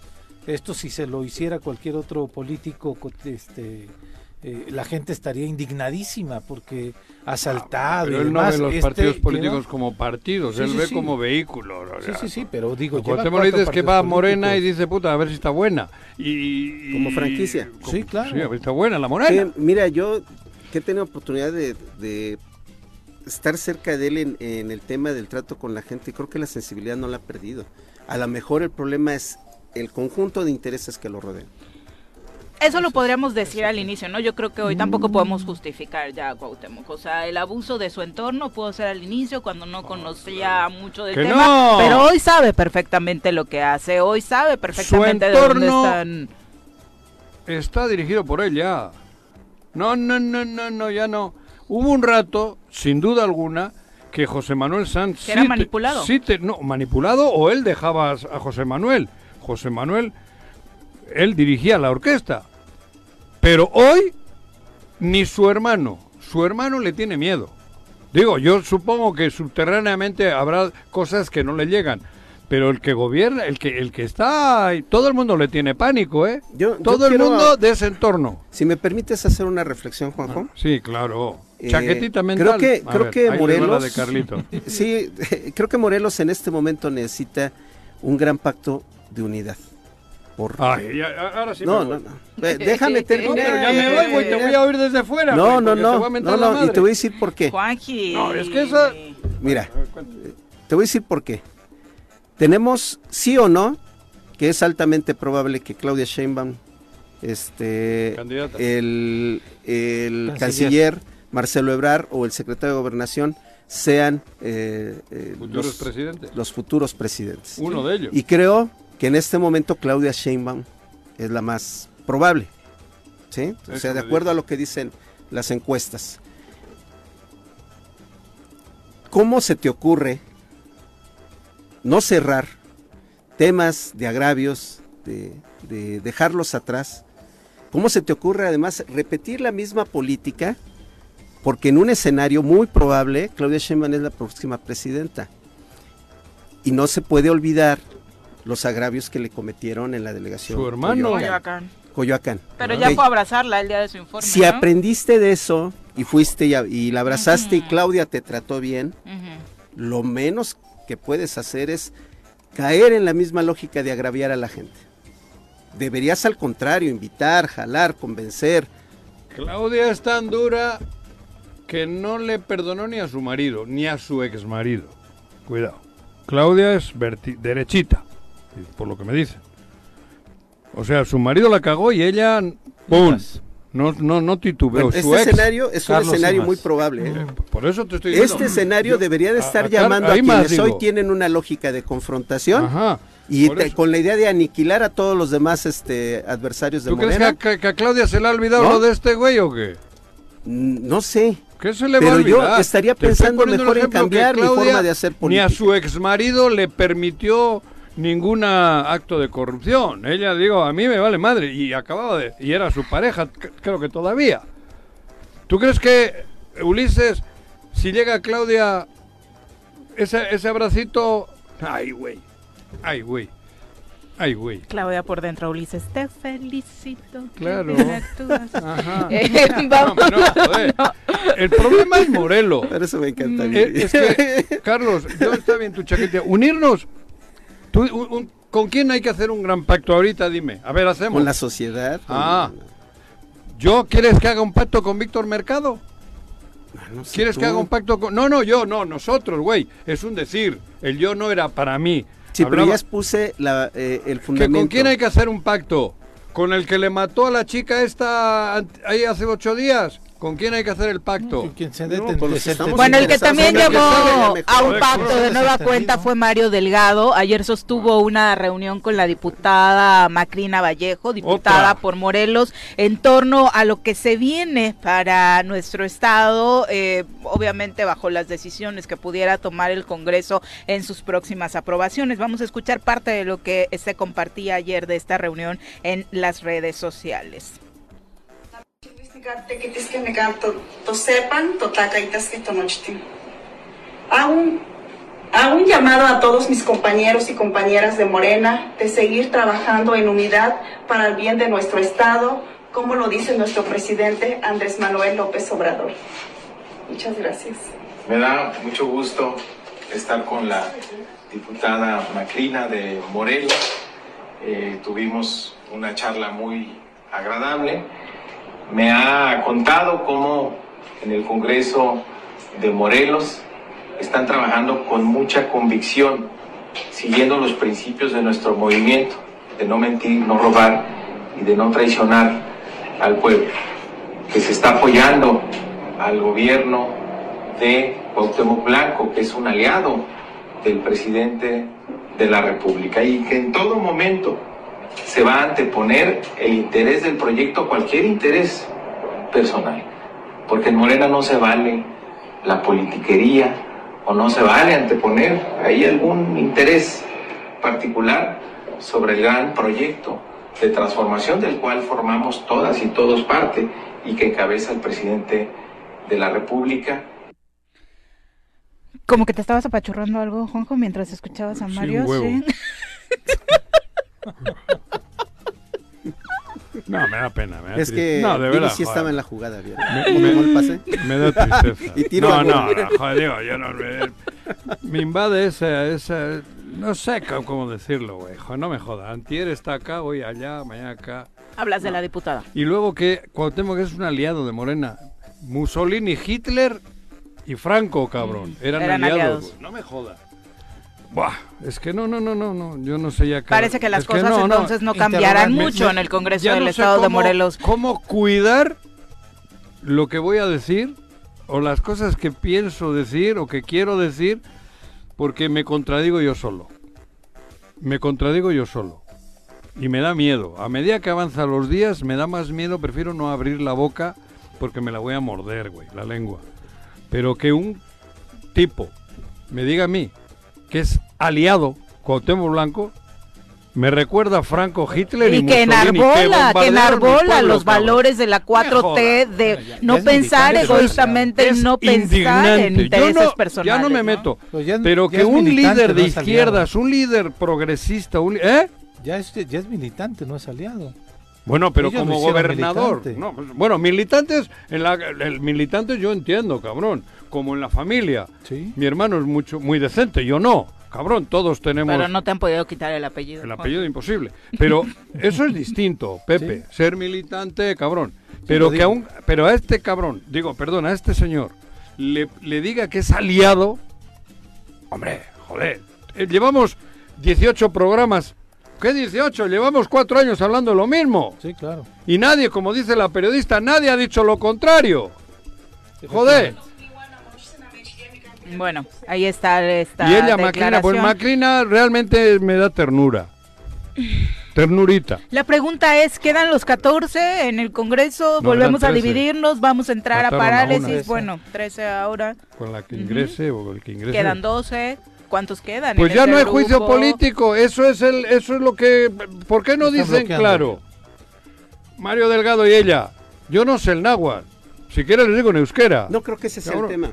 ¿Cuál? El del juicio no. ¿Qué es el Bueno, ese es que uno. el tema es el presupuesto. Bueno, el presupuesto. Y específicamente Claro. Sí, la, sí, cláusula, la cláusula en donde el gobierno del Estado Maneja. tiene toda la facultad para, para mover, mover el y resignar. Claro. Y el 1% para los Que municipios. recordemos que fue la legislatura pasada, Sí, sí. la legislatura pasada, la que se le- en 2020, Claro. ¿Quién les y además, Pero bueno, Macrina. una de las paisana. pocas votaciones en la que todos votaron a favor. Ajá. Sí, Carlitos, pero bueno, ya. Contigo no quiero debatir eso porque seguramente te pongo en el mismo dilema que estoy yo. Seguramente. No, es verdad. Ocho joder, con este 18. chico es- joder, es Nos que- vamos a pausar. Cabrón. Regresamos Hitler, con- Mussolini y Franco. Aliado. 8 con 22 de la mañana, un abrazo hasta Tepalcingo para José Luis Portugal. Dice, ojalá también puedan darle seguimiento ¿A corruptelas de presidentes municipales, porque también en cada municipio de pronto se gesta. Si arriba está como está, amigo, tienes razón. Si amigo está como, si arriba. Y no hemos hablado, ya nos hemos olvidado de, de aquella madre del, del- de la termoeléctrica y los muertitos y ay, ¿eh? De De- Samir, de- que del difunto pendiente. Samir que está Esclarecer, pendiente. por supuesto, O su asesinato. Eh, hace rato hablaba, ¿quién dijo Colosio y o- ayer quién nos mencionó que no se han sí. esclarecido? Ah, ya estás Sí, como sí. AMLO. No, no, alguien dijo aquí. Media hora en la última mañanera para que recordaran una Samir. palabra. No, es que yo le preguntaba al, al, al Digo, senador ya- ya es Sergio parte de la dinámica. Eso, hay, estaba diciendo que había impunidad Eso, eso, por eso. demás.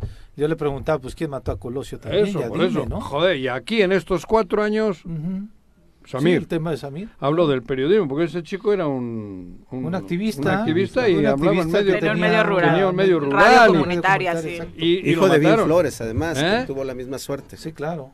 Sí, Hijo por de eso. Vin Flores. luchadores sociales que desafortunadamente pues Y estuvieron enmarcados en ahora. la tragedia a sus finales, ¿no? Eh, pues, Pedro Mancilla dice, los felicito, los reconozco por sacar noticias que todos los ciudadanos creo que tenemos el derecho a saber y a estar informados. Me late su choro. Muchas gracias, eh, Pedro, por acompañarnos. Y siendo las 8.24, vámonos a las recomendaciones literarias. Leer es comprender. Date un tiempo, libera tensiones y estrés. Piérdete de la realidad y expande tu mente. Recomendaciones literarias con Benjamín Nava. Venga, ¿cómo te va? Muy buenos Hola, muy buenos días. Extrañándolos Bienvenido. mucho porque entre, entre la las gripas este, estacionales, las Ajá. alergias y la ¿Qué, preparación qué de las gripa, gripa pas- Gri- gri- Estacional. gripa- estacional. Ah, Por cambio de temporada, te entendí, güey. No, eso Pasional. también, eso es todo el año. o sea, ¿Sí? no es- Gripe pasional. Nunca me ha dado esa. Goteas poquito. Las tergiversaciones de Juanjo. Ay, Yo Juan. dije gri- estacional y pasional. Es que también las hay. La hora feliz También. se va dirigiendo en esa dirección. Ándale, Carlitos. Ya está estamos cambiando el juego.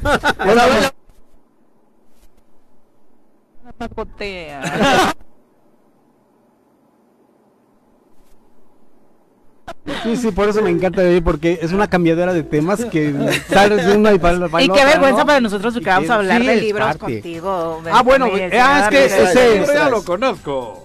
¿Ya, lo- ¿Ya lo conoces? Tú lo trajiste aquí varias veces. No, este es, es- El es- de bueno, es Cacho, ¿no? Yo por la 2018, pasta pensé que era. pero es de, de Lidia Cacho, que prácticamente Ah, es la tercera parte de libros como Los demonios del Edén y Esclavas del Poder. Los demonios del Edén que la llevan a estar en prisión Exacto. injustamente. Y luego hay falta el, Y luego exiliada Y perseguida, secuestrada, sí. secuestrada. Y, ah, y, ese, y eso suceso ¿quién lo narra en ¿Eh? Infamia del? Poder. Infamia, una historia de infamia. Gober precioso. Por la güey. Y su persecución. carcari. Con así. Eso. Sí, ese es parte del libro Historia de una infamia, donde pasa todo el Lidia Cacho. Bueno, en este caso, lo que ella hace es darle voz ahora a lo que ella criticó primero y, y- y atacó desde el punto de vista de, del feminismo consciente. Y le da voz a, dice, se llama el libro, Ellos hablan, testimonios de hombres, la relación con sus padres, el machismo y la violencia. Digamos que es un libro más didáctico, eh, testimonial, con testimonios verídicos de, de- con nombre y apellido de los hombres que participan. Y yo siento que este libro es una recopilación de todo el trabajo que ha realizado Lidia Cacho en más de 20 años. Y hace precisamente periodismo. Pero ¿quiénes son estos hombres, venga, los que participan en este libro? Es una encuesta libre que ella da a conocer su metodología. Hace una encuesta entre hombres allá en, en Quintana Roo. No son hombres de poder. No, no. no, no, son hombres. Pueblo. Son hombres, hombres comunes y corrientes de diferentes actividades Ujú, de todos profesionales, de sectores. todos los sectores. Pero lo que me llama la atención es precisamente que ese es el eh, cualquier investigación que, que aborde el machismo tiene que abordar también el, el matriarcado y tiene que abordar eh, la relación con los ¿Matriarcado acentros o patriarcado? de los dos, Los los dos. dos. Sí. porque los dos son componentes Sí. de esa, del- de, esa, violencia, de, esa, violencia, sí, de esa sistémica- violencia sistémica. feminicidia. Y también este, el hecho de que reconozcamos que nuestras herencias ancestrales es un componente muy fuerte del, del machismo y de los feminicidios. Sin olvidar que el contexto de violencia, el contexto de confrontación en que está metido este gobierno de la República y todo ese ambiente que genera, se genera alrededor de la violencia también contribuye la violencia política con- contra las mujeres, se vive también en los hogares. Y entonces lo interesante de este libro es que yo me siento muy identificado porque el, el mío que se, se editó aquí a nivel estatal, eh, del, del machismo, del machismo al de los estereotipos del machismo a la masculinidad consciente, va en ese tono, de que también nosotros necesitamos como, hombres, mencionado es tuyo. El mío sí, Sí. lo presentamos Ese. a principios de este año. eso, por eso. No, fue en junio, en junio, día del, por ahí del Día del Padre. Tu libro. Mi libro, mi libro. Va en el mismo tono. Obviamente que Lidia ya tiene toda una experiencia, además Sí, es bueno. premiada internacionalmente, es todo un reconocimiento, pero el libro lo que da gusto es es... mejor, pero la firma de No, ella- no, no, no, no, no es estoy hablando mejor. en serio, no, no, no, cuidado. Ok, No estoy cotorreando. no, no, Lo que pasa que bueno, hablar de Lidia Cacho ya vende. Sí, sí, porque no, ya es... no, no conozco- Porque además es luchadora social y es Sí, bueno, por activista eso, y tiene, buena onda tiene lo su digo. fundación, Tiene o sea, un nombre, un prestigio todo un prestigio. y un libro pues sale y la gente Lo y si van sobre el mismo tema será interesante ver la perspectiva escrita, narrada desde desde una mujer y, Y la tuya, ¿no? Sí. Que estás, como nos has contado, Estamos en- reconociéndote y autoanalizándote en medio de esta este machismo que creo Sí. que todos los hombres lo atraviesan a una nueva masculinidad consciente. Ahora ¿no? que si queremos hablar en ese sentido, Giviri, como tú Ujú. bien lo mencionas, pues difícilmente los hombres vamos a hablar mal de los hombres. Claro. Vamos a reconocer, no, yo sí, esto, hice esto, y esto. Y mucho menos vamos a reconocer también que eh, estamos viviendo en el mismo contexto y lo seguimos reproduciendo. Inevitablemente, a nivel social, a nivel análisis sociológico. Pero yo no nos le diría hablar diciendo. mal, es hablar la verdad, no es ni bien ni mal. Bueno, Reconocer- dicho peyorativamente, Yo- pero es la verdad. Yo sí reconozco que estamos hechos mierda, Sí, los hombres, sí. verdaderamente. Sí, Podridos, pero- has pronto- atravesado este análisis, ¿cómo? Claro. pero eh, hay no, por supuesto todavía no me da- muchos que o sea- todavía creen que es válido No. Bueno, maltratar a una mujer, eh, violentarla, Joder, venderla, no, ¿no? Bueno, Sí. hay algunos que reconocen o reconocemos que estamos mal, pero seguimos este, estando mal. ¿eh? Sí, No, sí. pero Sí, sí, o sea, O sea, eso no cambia nada. mal, pero seguimos No cambia nada. Yo. Es estoy que en- queriendo en todos los cambiar y casos. hago lo posible. Estoy todos los haciendo casos, día a día un también- gran trabajo conmigo mismo. También No. hay hombres que, que tienen el, el tema de, de ser es- este, o sufren la violencia por parte de sus parejas y se callan por la mi- el mismo machismo, Claro. ¿no? No denuncian, no por el misma la misma este, a la inversa componente. dice. Sí, a la inversa, Sí. probablemente. ¿no? eh, este finalmente como bien bien nos nos haces la eh, sinopsis del libro. Ah, Eh, que- creo yo que, que es también para cuestionar eh, esa dualidad que ha formado una estructura sistemática de violencia contra la mujer en, en los hogares de nuestro país, porque esa violencia que se vive en, las, en muchas familias mexicanas no solo es física, es violencia económica. Ah, claro, psicológica, emocional, económica, sí. ¿no? No, no te dejo trabajar o te pongo en un trabajo donde estés encerrada todo el día, ¿no? Cosas así. O el otro tipo de violencia en que la mujer sale, médico. sale adelante No, económicamente no y el hombre se queda abajo. O no, el- no puedes ir A hacer una mastografía. hacerte una mastografía porque te van a tocar los senos. Claro, cabrón. O no puedes hacerte el papá Nicolau porque te van a revisar ahí. Eso, eso es absurdo que todavía ¿Ahí? en estos momentos, ¿no? Ay, Tú con lo de la próstata como... Ya, ahí sí, ahí sí no se queja. estoy agarrando el gusto. Entonces, es, este, el contenido de esta es a partir de una encuesta que le hace a Sí, es una encuesta grande y, hombres en, en Quintana Roo, específicamente. en todo el país prácticamente, en todo el país. Y además trae es un libro de trabajo, porque traen encuestas bien importantes de, para O sea, detectar el grado de machismo novela, que tenemos. o sea, te es para que tú te es- eso dije, autodiagnostiques. Ah, y también para las Para mujeres también. Hay, unos, hay unos test. Sí, de, de, pues, ¿No es para aburrido? las- no, no es aburrido. Pregunto no en es serio, aburrido. porque a veces, cabrón. Eh, bueno, el que quiera aprender ¿Cómo es? no Dices- se le hace aburrido. El que dices, ay, no, pues es que me, no, es esto un no me libro gusta. para porque- aprender, para, para aprender. para sí, sí. trabajar con él. Va más allá entonces de sus denuncias de Lida Cacho, Ajá. que son bien no importantes. es una novela. Es un no, libro no, es una es un libro que, de testimonios también, pero también de trabajo periodístico y de investigación Eso como ella como activista social. que puede tener un, un- un lector especial incluso. Sí. ¿no? Es el lado del machismo desde los hombres. Por eso se llama el libro Ellos hablan. Ellos hablan, exactamente. Entonces la recomendación está en Grijalbo, ellos hablan, Lidia Cacho, lo pueden adquirir a precio muy, muy económico, muy accesible. Y también es aprovechar, si ustedes me lo permiten, hace unos 20 días vinimos a anunciar dos libros de nuestra autoría y ya la presentación es el próximo viernes 21. Ay, qué bueno que ya hay ocho fecha. días, ya hay fechas. Este, va a ¿Qué ser en la uni- el libro de eh, cuentos. Ah, este, ah, que estuvo aquí de... Elena. Elena, Montes. Elena, Elena Montes, sí, Sí. ella es eh, la protagonista también y Sí, sí. colaboradora. Ah, claro. Entonces, el libro de cuentos, Amores y Desamores en la Pandemia, Mm. esa dulce calamidad se llama. Y ¿Dónde va a el ser? otro, en la Universidad Vasconcelos. Ok. 5 de la tarde, viernes 21, Próximo viernes. próximo viernes de aquí a 8 días. Perfecto.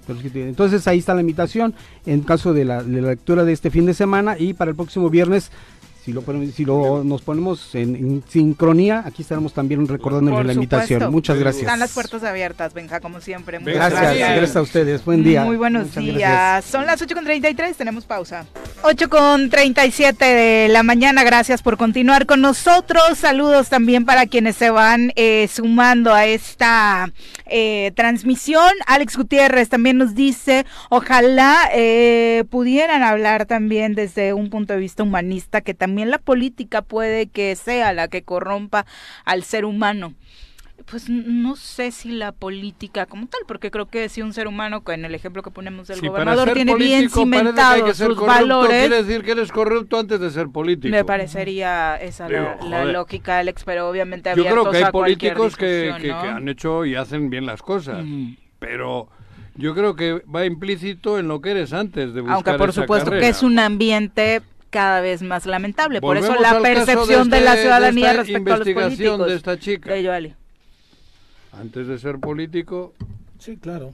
Ya, Ya tenía- traes. ya iba. No, y por eso es lamentable que de tema. pronto los chavos este, que están incursionando en la política quieren ir al ayuntamiento y a posiciones donde puede haber lana, donde puedes sacar el negocio, donde puedes no sé qué.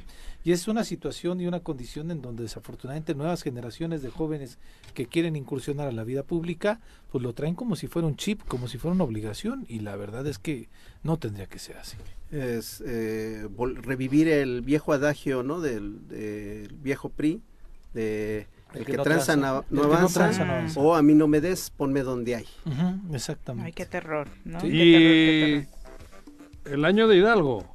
Ah, sí, Ah, el último Pendejo el año. que deje algo. El último El año, último ¿no? Que es al que le tienes miedo, ¿verdad, Juanji? Pues, ¿para qué crees que quieren el último Ujú. año? Si ahora, pues, digo la verdad, eso es una, una otra de las expresiones sí. muy priistas, ¿no? Muy de, de esta época. Muy de este estilo, sí, claro. Sí, claro. Pero bueno, una lamentable noticia, ¿no, Pepe? Nos decías, desafortunadamente ¿Qué el cuerpo de una mujer fue encontra- abandonado junto a la carretera federal México-Cuernavaca en Santa María. El cuerpo sin vida Ay, fue pues pues abandonado en esa zona. Desafortunadamente se realizan en este momento operativo precisamente para eh, pues buscar a los además, probables responsables. En, en la orilla de la carretera federal. Sí, justo, Y justo. justamente hoy en la mañana. Qué lamentable eso. Vamos, eh, afortunadamente tenemos eh, pues Vamos temas más aliados. importantes que comentarles y por supuesto hoy no puede faltar nuestra clase de sexo. Señorita, la corneta, por favor. Ni las pomadas orientales, ni las pastillas de colores, ni las novelas brasileiras, ni rasurar un tigre a mano. Nada, nada, nada funciona mejor que escuchar juntitos. Sexo, sábanas y choros, la gustada sección de nuestra doctora Adriana Guadalupe López García, terapeuta sexual y de pareja. Y no más, chécate. Doctora, ¿cómo te va? Muy buenos días, siempre un gusto recibirte en cabina. Igualmente, ¿qué tal? ¿Cómo están esta mañana? Muy Doctora, bien. querida. Oigan, voy a empezar con una pregunta. Tú no me contestes, Viri. Ok. Eh, eh, a ver, a ver, este es para los hombres porque además ahorita van a entender por qué. Les quiero preguntar esto. Porque son los que van más atrasaditos ¿Verdad? en la Sí, clase, ya sabes, son los que-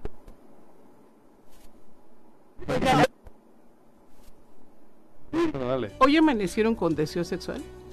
Sí. Ah, ¿Sí? ¿Cómo saben? Yo no. Ay, su cara de depresión, me encanta.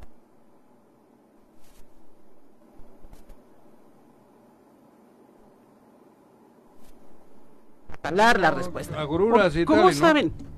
¿Cómo saben que hoy tienen deseo sexual? Porque tenía ganitas. Porque tenían No solamente ganitas. por la erección matutina, sino porque este, sí tenía ganas de... Yo siempre amanezco abrazado de mi esposa y eso es bastante razón. Pero, pero, pero fíjate, Qué el hecho de que amanezcas abrazado no significa que tengas deseo. No, Hay bueno, una lectura en el cerebro. El hecho de que haya una erección, que Sí, son no es- fisiológicas, sí, claro. tampoco, tampoco. significa que tengas Ándale, deseo. cabrón. Y Bueno, es entonces que algo es- pasó. Para mí es difícil no desear. Puede ser. que- que- pero fíjate, está oyendo, está interesante oyendo, es. ¿Qué registra Ojalá seas tu así de cerebro? Comunícame con la Que nos cuente. Que nos cuente. A ver, va, síguele. Pero lo interesante es, fíjese, él nos contestó que no. ¿No? Entonces, algo en su cerebro le dio lectura de que hoy no tiene ganas. No, hoy no. Ah, Deseo- En la mañana has preguntado. Bueno, en la Ya mañana. se me han quitado las Esta agruras. mañana. Fíjate, es un con motivo agrura. importante. No, Tienes sí, en agruras serio, y a pasó mala noche con físicamente agrura. no te sentías bien. Sí. Pero vean lo interesante No que tuve tiempo para, para Pensar nada, en otra solo en cosa. las agruras que me han Eh, traído. punto importante. Pensar es pensar, es sentir, es registrar. Pasó o cómo noche. nos damos cuenta que sí tenemos deseo. Porque fíjense, hay algo bien interesante. ¿eh? No, eh, por lo regular, el deseo no tiene manifestaciones físicas. Ah, no. Entonces, la erección forma parte de otra, de otra fase Otra de la respuesta ajá. sexual. Igual, la eyaculación forma parte de otra respuesta sexual Ajá. o el orgasmo en el caso de nosotras las mujeres. Pero de alguna manera es cómo nos damos cuenta que sí tenemos deseo. cachondón, así que, ¿cómo? ¿Cómo?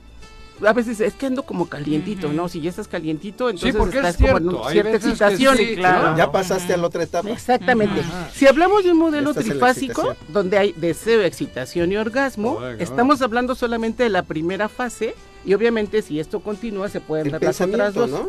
El pensamiento, la fantasía, por ejemplo, y es, fíjense, pueden o no culminar en una relación sexual. Y estar como atento a los estímulos sexuales. Es decir. Tú sabes que tienes deseo porque a lo mejor pasa alguien enfrente que te genera un estímulo sexual y dices, ay, qué rico, ¿no? Se me antoja.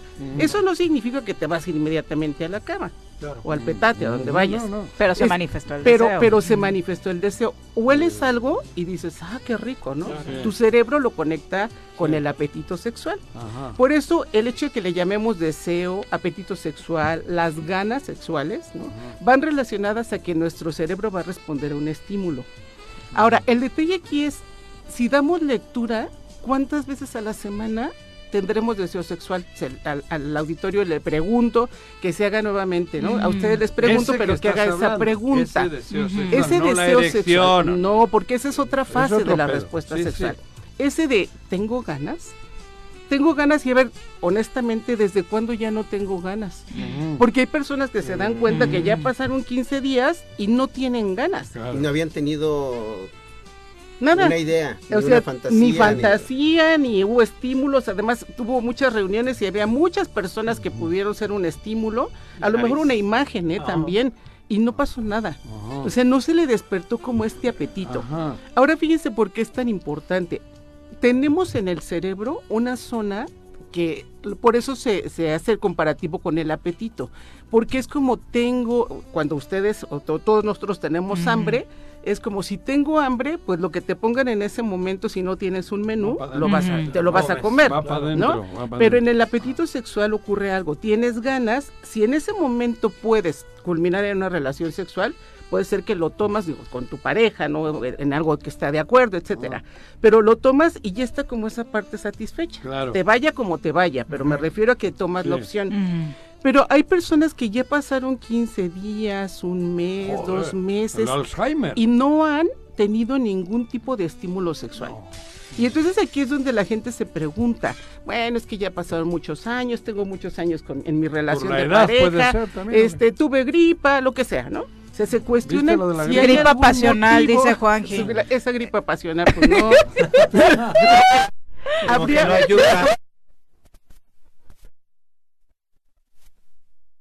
No, no, no. Si se fijan, habría una situación que los lleva a preguntarse qué está pasando, ¿no? Cuando hacen esta pausa y entonces se cuestionan por qué ya tiene tanto tiempo que esta misma, este mismo apetito no lleva a buscar un encuentro con, con su pareja, ¿no? Si es que tiene una pareja estable. Y aquí es donde vienen como estas reflexiones que la gente debería hacer de autoevaluarse. Oye, oye, ¿sigues teniendo el mismo apetito sexual que tenías anteriormente? ¿Pasa algo en tu relación de pareja? ¿Tienes algo psicológico que te está agobiando? ¿O tienes algo físico que te está generando alguna alteración? Hay una La lista próstata. enorme, hay una lista enorme. Porque puede ser que exista el deseo, pero ya no entre la pareja. Puede ¿no? ser. Y eso lo vuelve de manera individual menos grave. Así es, ¿no? Viri, pero Porque sigue fíjate. existiendo en ti. Es- eso es algo muy selectivo, porque por ejemplo, esto que dices que puede ser cierto y claro que puede ocurrir, pero la persona tiene estímulos. Entonces se da cuenta y dice, bueno, a lo mejor con mi pareja no, porque además tenemos problemas muy serios, pero veo en la calle y hay otros estímulos que sí me despiertan el deseo. Es selectivo porque es exclusivamente con esta persona, con las demás personas o con los otros estímulos sí tengo. Sí reacciona ¿no? Sí mi cuerpo. reacciona, sí tengo fantasías, por ejemplo, y no necesariamente porque se lleven a cabo, ¿no? Cuando se llevan a cabo pues dejan de ser fantasías, pero está ahí como la parte sexual en el cerebro que está ahí eh, presente, Trabajando, presente, ¿no? ¿no? Entonces, fíjense cómo en esta lista hay medicamentos, hay patologías, hay, bueno, enfermedades que pueden condicionar que las personas no tengan apetito sexual. Y hay algo muy interesante que la gente por lo regular no asocia. El aumento de la prolactina, que es una hormona que tenemos hombres y mujeres, está muy asociado a la baja de deseo sexual y a los problemas de erección en, en hombres de cualquier edad. Más frecuentemente en los hombres jóvenes. Aumento de la prolactina. que estimula la producción de leche. Para nosotros las mujeres sí. ¿no? En- para nosotros las mujeres se nos eleva cuando la mujer está Amamanta. amamantando o cuando tiene alguna adenoma. ¿No? Al- Alguna hiperprolactinemia se llama cuando hay aumento de la prolactina, que puede pasar en hombres y puede pasar en mujeres. Pero a veces es un hallazgo de laboratorio que se da cuando estamos investigando por qué ese hombre de 30 años, por ejemplo, no tiene apetito sexual o por qué empieza a tener problemas de erección y no hay una causa aparente. ¿Dónde se produce El- se produce principalmente en la hipófisis. Ya quiere ir a comprar, Juan. ¿Y ¿no? dónde está la hipófisis, cabrón? Aquí en, Pero en la el cerebro. ¿no? Está en el cerebro Ajá. y hay una secreción importante, por eso cuando dicen que hay adenomas hipoficiarios, hay una hiperprolactinemia. Y la disminución de la prolactina, ¿por qué podría darse? doctor? el aumento, es el el aumento, aumento. perdón. Ajá. Por adenomas es una causa y fíjense algo también interesante cuando la mujer lacta Ajá. y otro punto importante, hay mujeres que no están lactando y que tienen secreción, ya sea, o sea, secreción sí. mamaria de calostro de leche. Y entonces dices como, ¿por qué no? Pues eso no es normal. Y le medimos le los niveles de prolactina y como Exacto. líquido. Y fíjense, a veces se ha asociado a juegos sexuales. ¿Eh? A que, por ejemplo, Juegos sexuales. en- en- ju- a juegos sexuales, a que cuando juega con su pareja o tienen esta intimidad, eh, la pareja tiende a estimular los pezones. Y, Y, como estamos que- diseñadas para poder amamantar, entonces le manda una respuesta al cerebro Ah. pensando que hay esta Que está acción el bebé de para amamantamiento, chupar, para ¿no? Y entonces Hace hay- poco leía un- el reportaje de una, un- eh, el testimonio de una influencer en redes sociales que decía que un método anticonceptivo le había provocado esta situación, pero era como un asunto de no parar, ¿no? Durante Y, días. Pues La fíjate. Sí, tenemos ahí exacto. otra causa, ¿no? Entonces hay diferentes factores que pueden generar el aumento de hombres, prolactina en hombres y en mujeres. También, ¿En fíjese, dónde? ah, lo han asociado, madre, lo ¿dónde han asociado también con el estrés. Que El, el- que la El persona esté prolactina. constantemente en estrés Estrés. también puede generar genera aumento de prolactina. Entonces, fíjense por qué les comento esto, pues una de las causas, entre muchas otras, ¿no? Sí, sí. Pero les comento esto porque aquellas personas que se den cuenta que este deseo que la persona tenía ha ido teniendo cambios con el paso del tiempo y que sí le llama la atención. O sea, el hecho de que digas, bueno, estoy peleado con mi pareja, ya tenemos un mes, bueno, ¿no? Hay un factor. Sí. Pero cuando te das cuenta que en ese mes tampoco tú tenías ganas, Ajá. que no ha habido fantasías, con la vecina, que, no, cabrón, que ¿no? no has respondido a los estímulos, Claro. sí es algo que debe la gente atender. Ajá. Porque finalmente a lo mejor la persona dice, bueno, pues yo puedo estar tres meses, ¿no? Sin que haya ningún tipo de contacto. Sí, pero... Pero aquellas personas que viven en pareja, de alguna manera sí les afecta. Y a veces es la pareja la que le dice, oye, ¿ya te diste cuenta que tenemos un mes y nada? Oye, o te llevamos dos meses y no me buscas, ¿no? Entonces ahí está la situación que vale la pena atender. Y te dice, Fíjate que- andas con otra. Ay, que- cabrón. Bueno, eso a es veces real, se ¿eh? sospecha, Sí, claro. claro, claro, ¿por qué no? Claro. No es Pero- terapia, Juan. Tú no tienes pedo, No es Carlitos. terapia, Tú Jorge. Tú Pero, todos por ejemplo, a mí, a mí sí me bloquea el estrés. Tú eres un hombre como Si ando con, con problemas este, fuertes en el trabajo o cuestiones. Ya le está echando la culpa a Juanita. manejar. o, o cuando vengo a Choro que está lleno de cascarrabias. Ah, sí. Ah,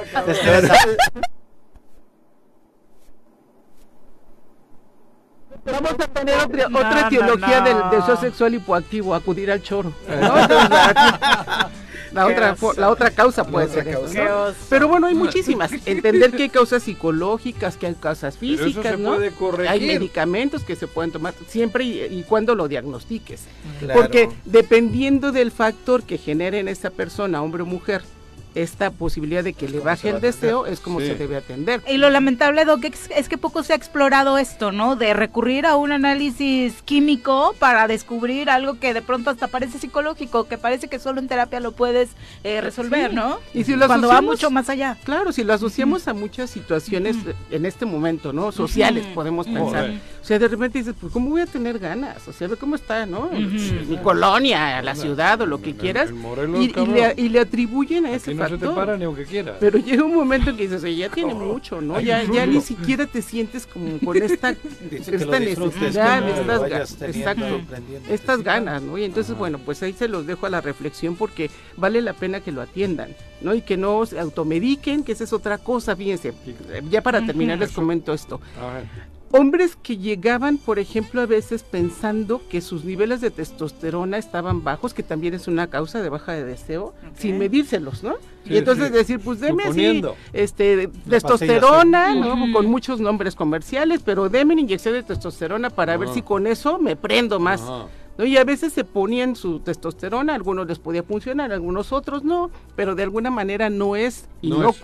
Inocuo. O la no es pastilla azul, inocuo. nada más recurrir a ella porque no tienes Bueno, una eso es para Pero ese es para la erección, para por la ejemplo. Pero de pronto hay gente que lo asocia. ¿no? Exacto. Pero para sí, que tengas claro. erección primero hay que pensar, tener ese, ¿no? Lo Primero hay que tener deseo, porque De la excitación, perdón, perdón, Juan, Sí, sí, no, la erección forma parte de la segunda fase Claro. que es la excitación. Claro. Y entonces hay hombres que baja su deseo sexual porque tienen problemas de erección. Exactamente. ¿No? Y entonces cuando sí, efectivamente, Ah, cuando bueno. tratas el problema de erección, pues pueden empezar a aumentar su deseo sexual porque ya se sienten seguros. ¿no? Ya tienen una, es una repercusión, ¿no? De Sí, eso. para que tenga una fantasía si no voy a poder. sí, ¿no? exactamente. ¿Para qué va a ser de cacería Como sin rifle, ocurre, si usted Sale tiene problemas, ¿eh? ya no La se le antoja, ya no se le para, ya no, solamente gotea y ya no escurre. Para eso están los especialistas. como siempre Sí, lo hemos es un dicho. asunto médico, sin duda, Sí. Doc. Y ¿Cómo contigo, por buscan? supuesto, tenemos una gran experta. en- Ah, muchas gracias. Claro. Me pueden encontrar en el 310 Sigue 11 la 20. gente teniendo así como reparo por ir con ustedes, con las sexólogas. ¿Qué crees que ya hay más apertura, Sí, eh? sí, y a mí yo creo que es, es muy importante e interesante ver cómo ahora más gente joven recurre a terapia sexual, ¿eh? Y personas adultas sí también, sobre todo, fíjense, la más frecuente en mujeres que veo es la anorgasmia, la baja de deseo sexual y en hombres disfunción eréctil y eyaculación precoz. Son como las más frecuentes, Siguen las disfunciones o sea, más van a frecuentes. consulta. Sí. Sí, porque además, mira, Saben miren, que por ahí puede venir el... eh, ahí, ahí les pido de favor también que reflexionen. Cuando tienes un problema sexual, estás en una relación de pareja linda, ¿no? Te sientes a gusto en tu Sí, relación, pues lo que quieres es, llevar también la parte erótica de Claro. manera adecuada. Ajá. Y entonces cuando esto no pasa, hay personas que lo sufren mucho, Sí. que no lo pueden Por Por eso minimizar. mi consejo es que vayan contigo el y- y, y desempeño, no ¿no? con el Así cura, es, cabrón. Así es, tienen Y ansiedad de empieza a hacerse un desempeño. círculo vicioso. Así es. Terrible. Y- Pero y- muchos iban a- con el cura. Sí. Hay que ir con la sexóloga, ¿no? tus Sí. tiempos. Padre, no se me Se te descompone el coche, no vas ¿Dónde a te encuentra al nuestro público, Doc? plomero, ¿verdad? Carpintero. O al Eso, carpintero.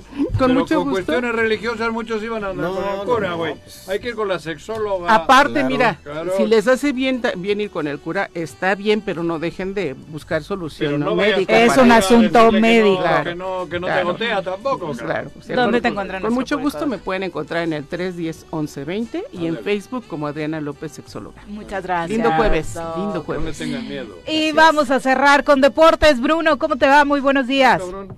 Hola, buenos días, Viri, Pepe, también Fausto y también a Carlos. Saludos a todo el auditorio. Oye, mucha actividad ¿Quién es futbolística ayer. Carlos Caltenco. Sí, Ah, Carlos, creí que había dicho Calteco primero. No, no, pues eh. destaca, donde destaca pues el, el- la liguilla del fútbol mexicano, la victoria de las Águilas de la América está- eh, prácticamente pues está muy cerca ya, o ya está amarrado su pase semifinales, No tengo mis dudas, ¿eh? ganando co- un 6 a 1 contra el Puebla, y el equipo de Cruz Azul que empata 0 a 0 también en la cancha del Estadio Azteca contra un Monterrey que, eh, bueno, Cruz Azul tuvo muchas llegadas, pero le faltó esa contundencia para ponerse, para llevarse una ventaja. Una al travesaño. sí, a de. Nachito Rivero. Que cuando no tengo fantasías veo a Nachito Rivero. Doc. ¿Sí? Antes era No, pero- dos. no es cierto, Alan Emanuel. Pero quedaron era los- El América le dio duro y tendido al pueblo ayer. Oh, le puso una chinga. Puta, pero No, le dio como si fuera este, este luna de miel. Yo que no le voy a la América, me empezó a Y el gustar. Cruz Dije, la Azul. madre, ya dudo de Y ti, hoy- güey. El Cruz Azul la cachondeó, la sabroció, pero al final no pudo. Te quedaste muy prendido, Carlos, con la sección. No la tira nunca. Toluca ante Santos a las 7 de la noche. ¿Cuál? Y bueno, a las 9 terminando ese partido. Sus Toluca diablos. Santos, Toluca Santos. en, la, Ah, en la cancha del Nemesio 10 y Tigres contra Pachuca. Creo que Toluca gana por un gol y creo que Tigres eh, se lleva una ventaja de dos goles. Tigres, Ah, a Pachuca, en Pachuca. No, en No, en Monterrey quedó mejor colocado. Ah, Pachuca cierran Ah. en Pachuca. Dos que le va a En meter al Pachuca de ventaja. Cierra en Pachuca, sí, está en casa. O sea, tú dices que hoy el Tigre le, le- le saca dos al Pachuca. En casa. ¿De a cómo? ¿De a cómo? Mira, Ya, que- ya, Te lleva la ventaja hoy. porque son sus diablos de Eh, sí, Bruno. oye, Bruno. Ahí Creo no que es te muy está faltando el traidor de Bruno. Es el traidor de Bruno. Me hizo Bruno. una traición tremenda ¿Cuando el- fueron a cuando Toluca? fuimos a Toluca, güey. Este canijo que está ahí en el otro lado de la... Chale. Oye, Bruno, y en la Champions se estuvo a punto el Barcelona de quedar fuera. Pues ya está medio pedio, Sí. ¿no? Bueno, todavía está en problemas, a un pasito de quedar fuera, ahora tiene que depender de resultados y además ganar los dos partidos que le quedan. Terminó 3 a 3 en un partidazo contra el Inter en casa y también el- en la Champions el Chucky. El Chucky anotó gol con el. Napoli. Oh, Jugó gol. también y Sánchez no le fue tan bien, sobre todo Jorge Sánchez. que Oye, ¿qué, qué onda con el Ajax, no? Dos goleadas consecutivas en Champions, 10 goles en dos partidos. Pero el Nápoles, ¿no? Es- ¿Sí? partidos contra Nápoles. Un Nápoles que anda muy bien, líder de la Serie A, ahora está muy bien al fútbol. y Ha ido armando el y- Nápoles, ¿eh? lleva cuatro o cinco años armando y, Y tomando decisiones en el momento preciso en la dirección técnica. Y la buena noticia para México de Chucky, ¿no? Sus tres últimos partidos anotando, los dos del Napoli, tanto en la Liga como en la Champions y con la va a selección. llegar con todo. Ojalá. Sí, hombre. Sí, bueno, un inicio complicado por las lesiones, ahora agarra ritmo. y teniendo- Chucky Lozano. ¿Cómo es? Sí, el Chucky Lozano. Sí, Muchas gracias, Bruno. Auditorio. Mañana con más tiempecito analizamos un poquito más lo que Bruno, apuesta. Tigres, Apuéstale algo. Tigres Pachuca. A No, ver, Juanjo, bueno, Juanjo me ha dicho que no apuesta muchas veces, así que no voy a apostar con él. Una caguama, ¿No aunque sea, caray. ¿No paga? no, no, no pago, no. La verdad. O sea, no apuestes, güey. Muchas gracias, Bruno. Buenos días. No, pero no. Yo no creo que Tigres le saque dos de Pachuca. que no, Pachuca empezó es bien, que cayó y está regresó. Sí, sí, sí. No- Aparte, no- Almada se quiere candidatear para la selección terminando el proceso Yo del no le veo, ¿no? le veo. No, no veo esa superioridad para un 2-0 hoy. No, yo tampoco. La verdad es que esa- pues si no es por la genialidad de Guiñac, ni pasa el estaba ¿eh? Se le complicó Necaxa muchísimo. Pete Sanz, muchas gracias. Últimas reflexiones. Dice, yo creo que somos los hombres los que corrompemos religiones, ideologías, corrientes, Claro. planes, por muy buenos que No, sean. no corrompemos religiones, hacemos religiones. Exactamente. Las Rudy, hacemos. muchas gracias. Dice, los escucho hace tiempo. Felicidades por el aniversario que están a punto de cumplir, con muchas vivencias, aprendizajes y crecimiento. Un abrazo, Rudy. Gracias a ti y a todos los que nos han acompañado en estos 19 años prácticamente. Entre ellos la sexóloga, por cierto, de nuestras primeras colaboradoras. Eh, cuan- si la contratamos cuando supimos que le había resuelto el problema Pelé, dijimos igual y le resuelvo el problema a Juanji, pero pues era un poquito más me complicado. color, pero Carlos, muchas gracias por acompañarnos. Gracias a ustedes, días. gracias al auditorio. Pepe, Buenos muy días, buenos días. buenos días. Ya nos vamos, los esperamos mañana en punto de las tu 7. mujer, Carlos.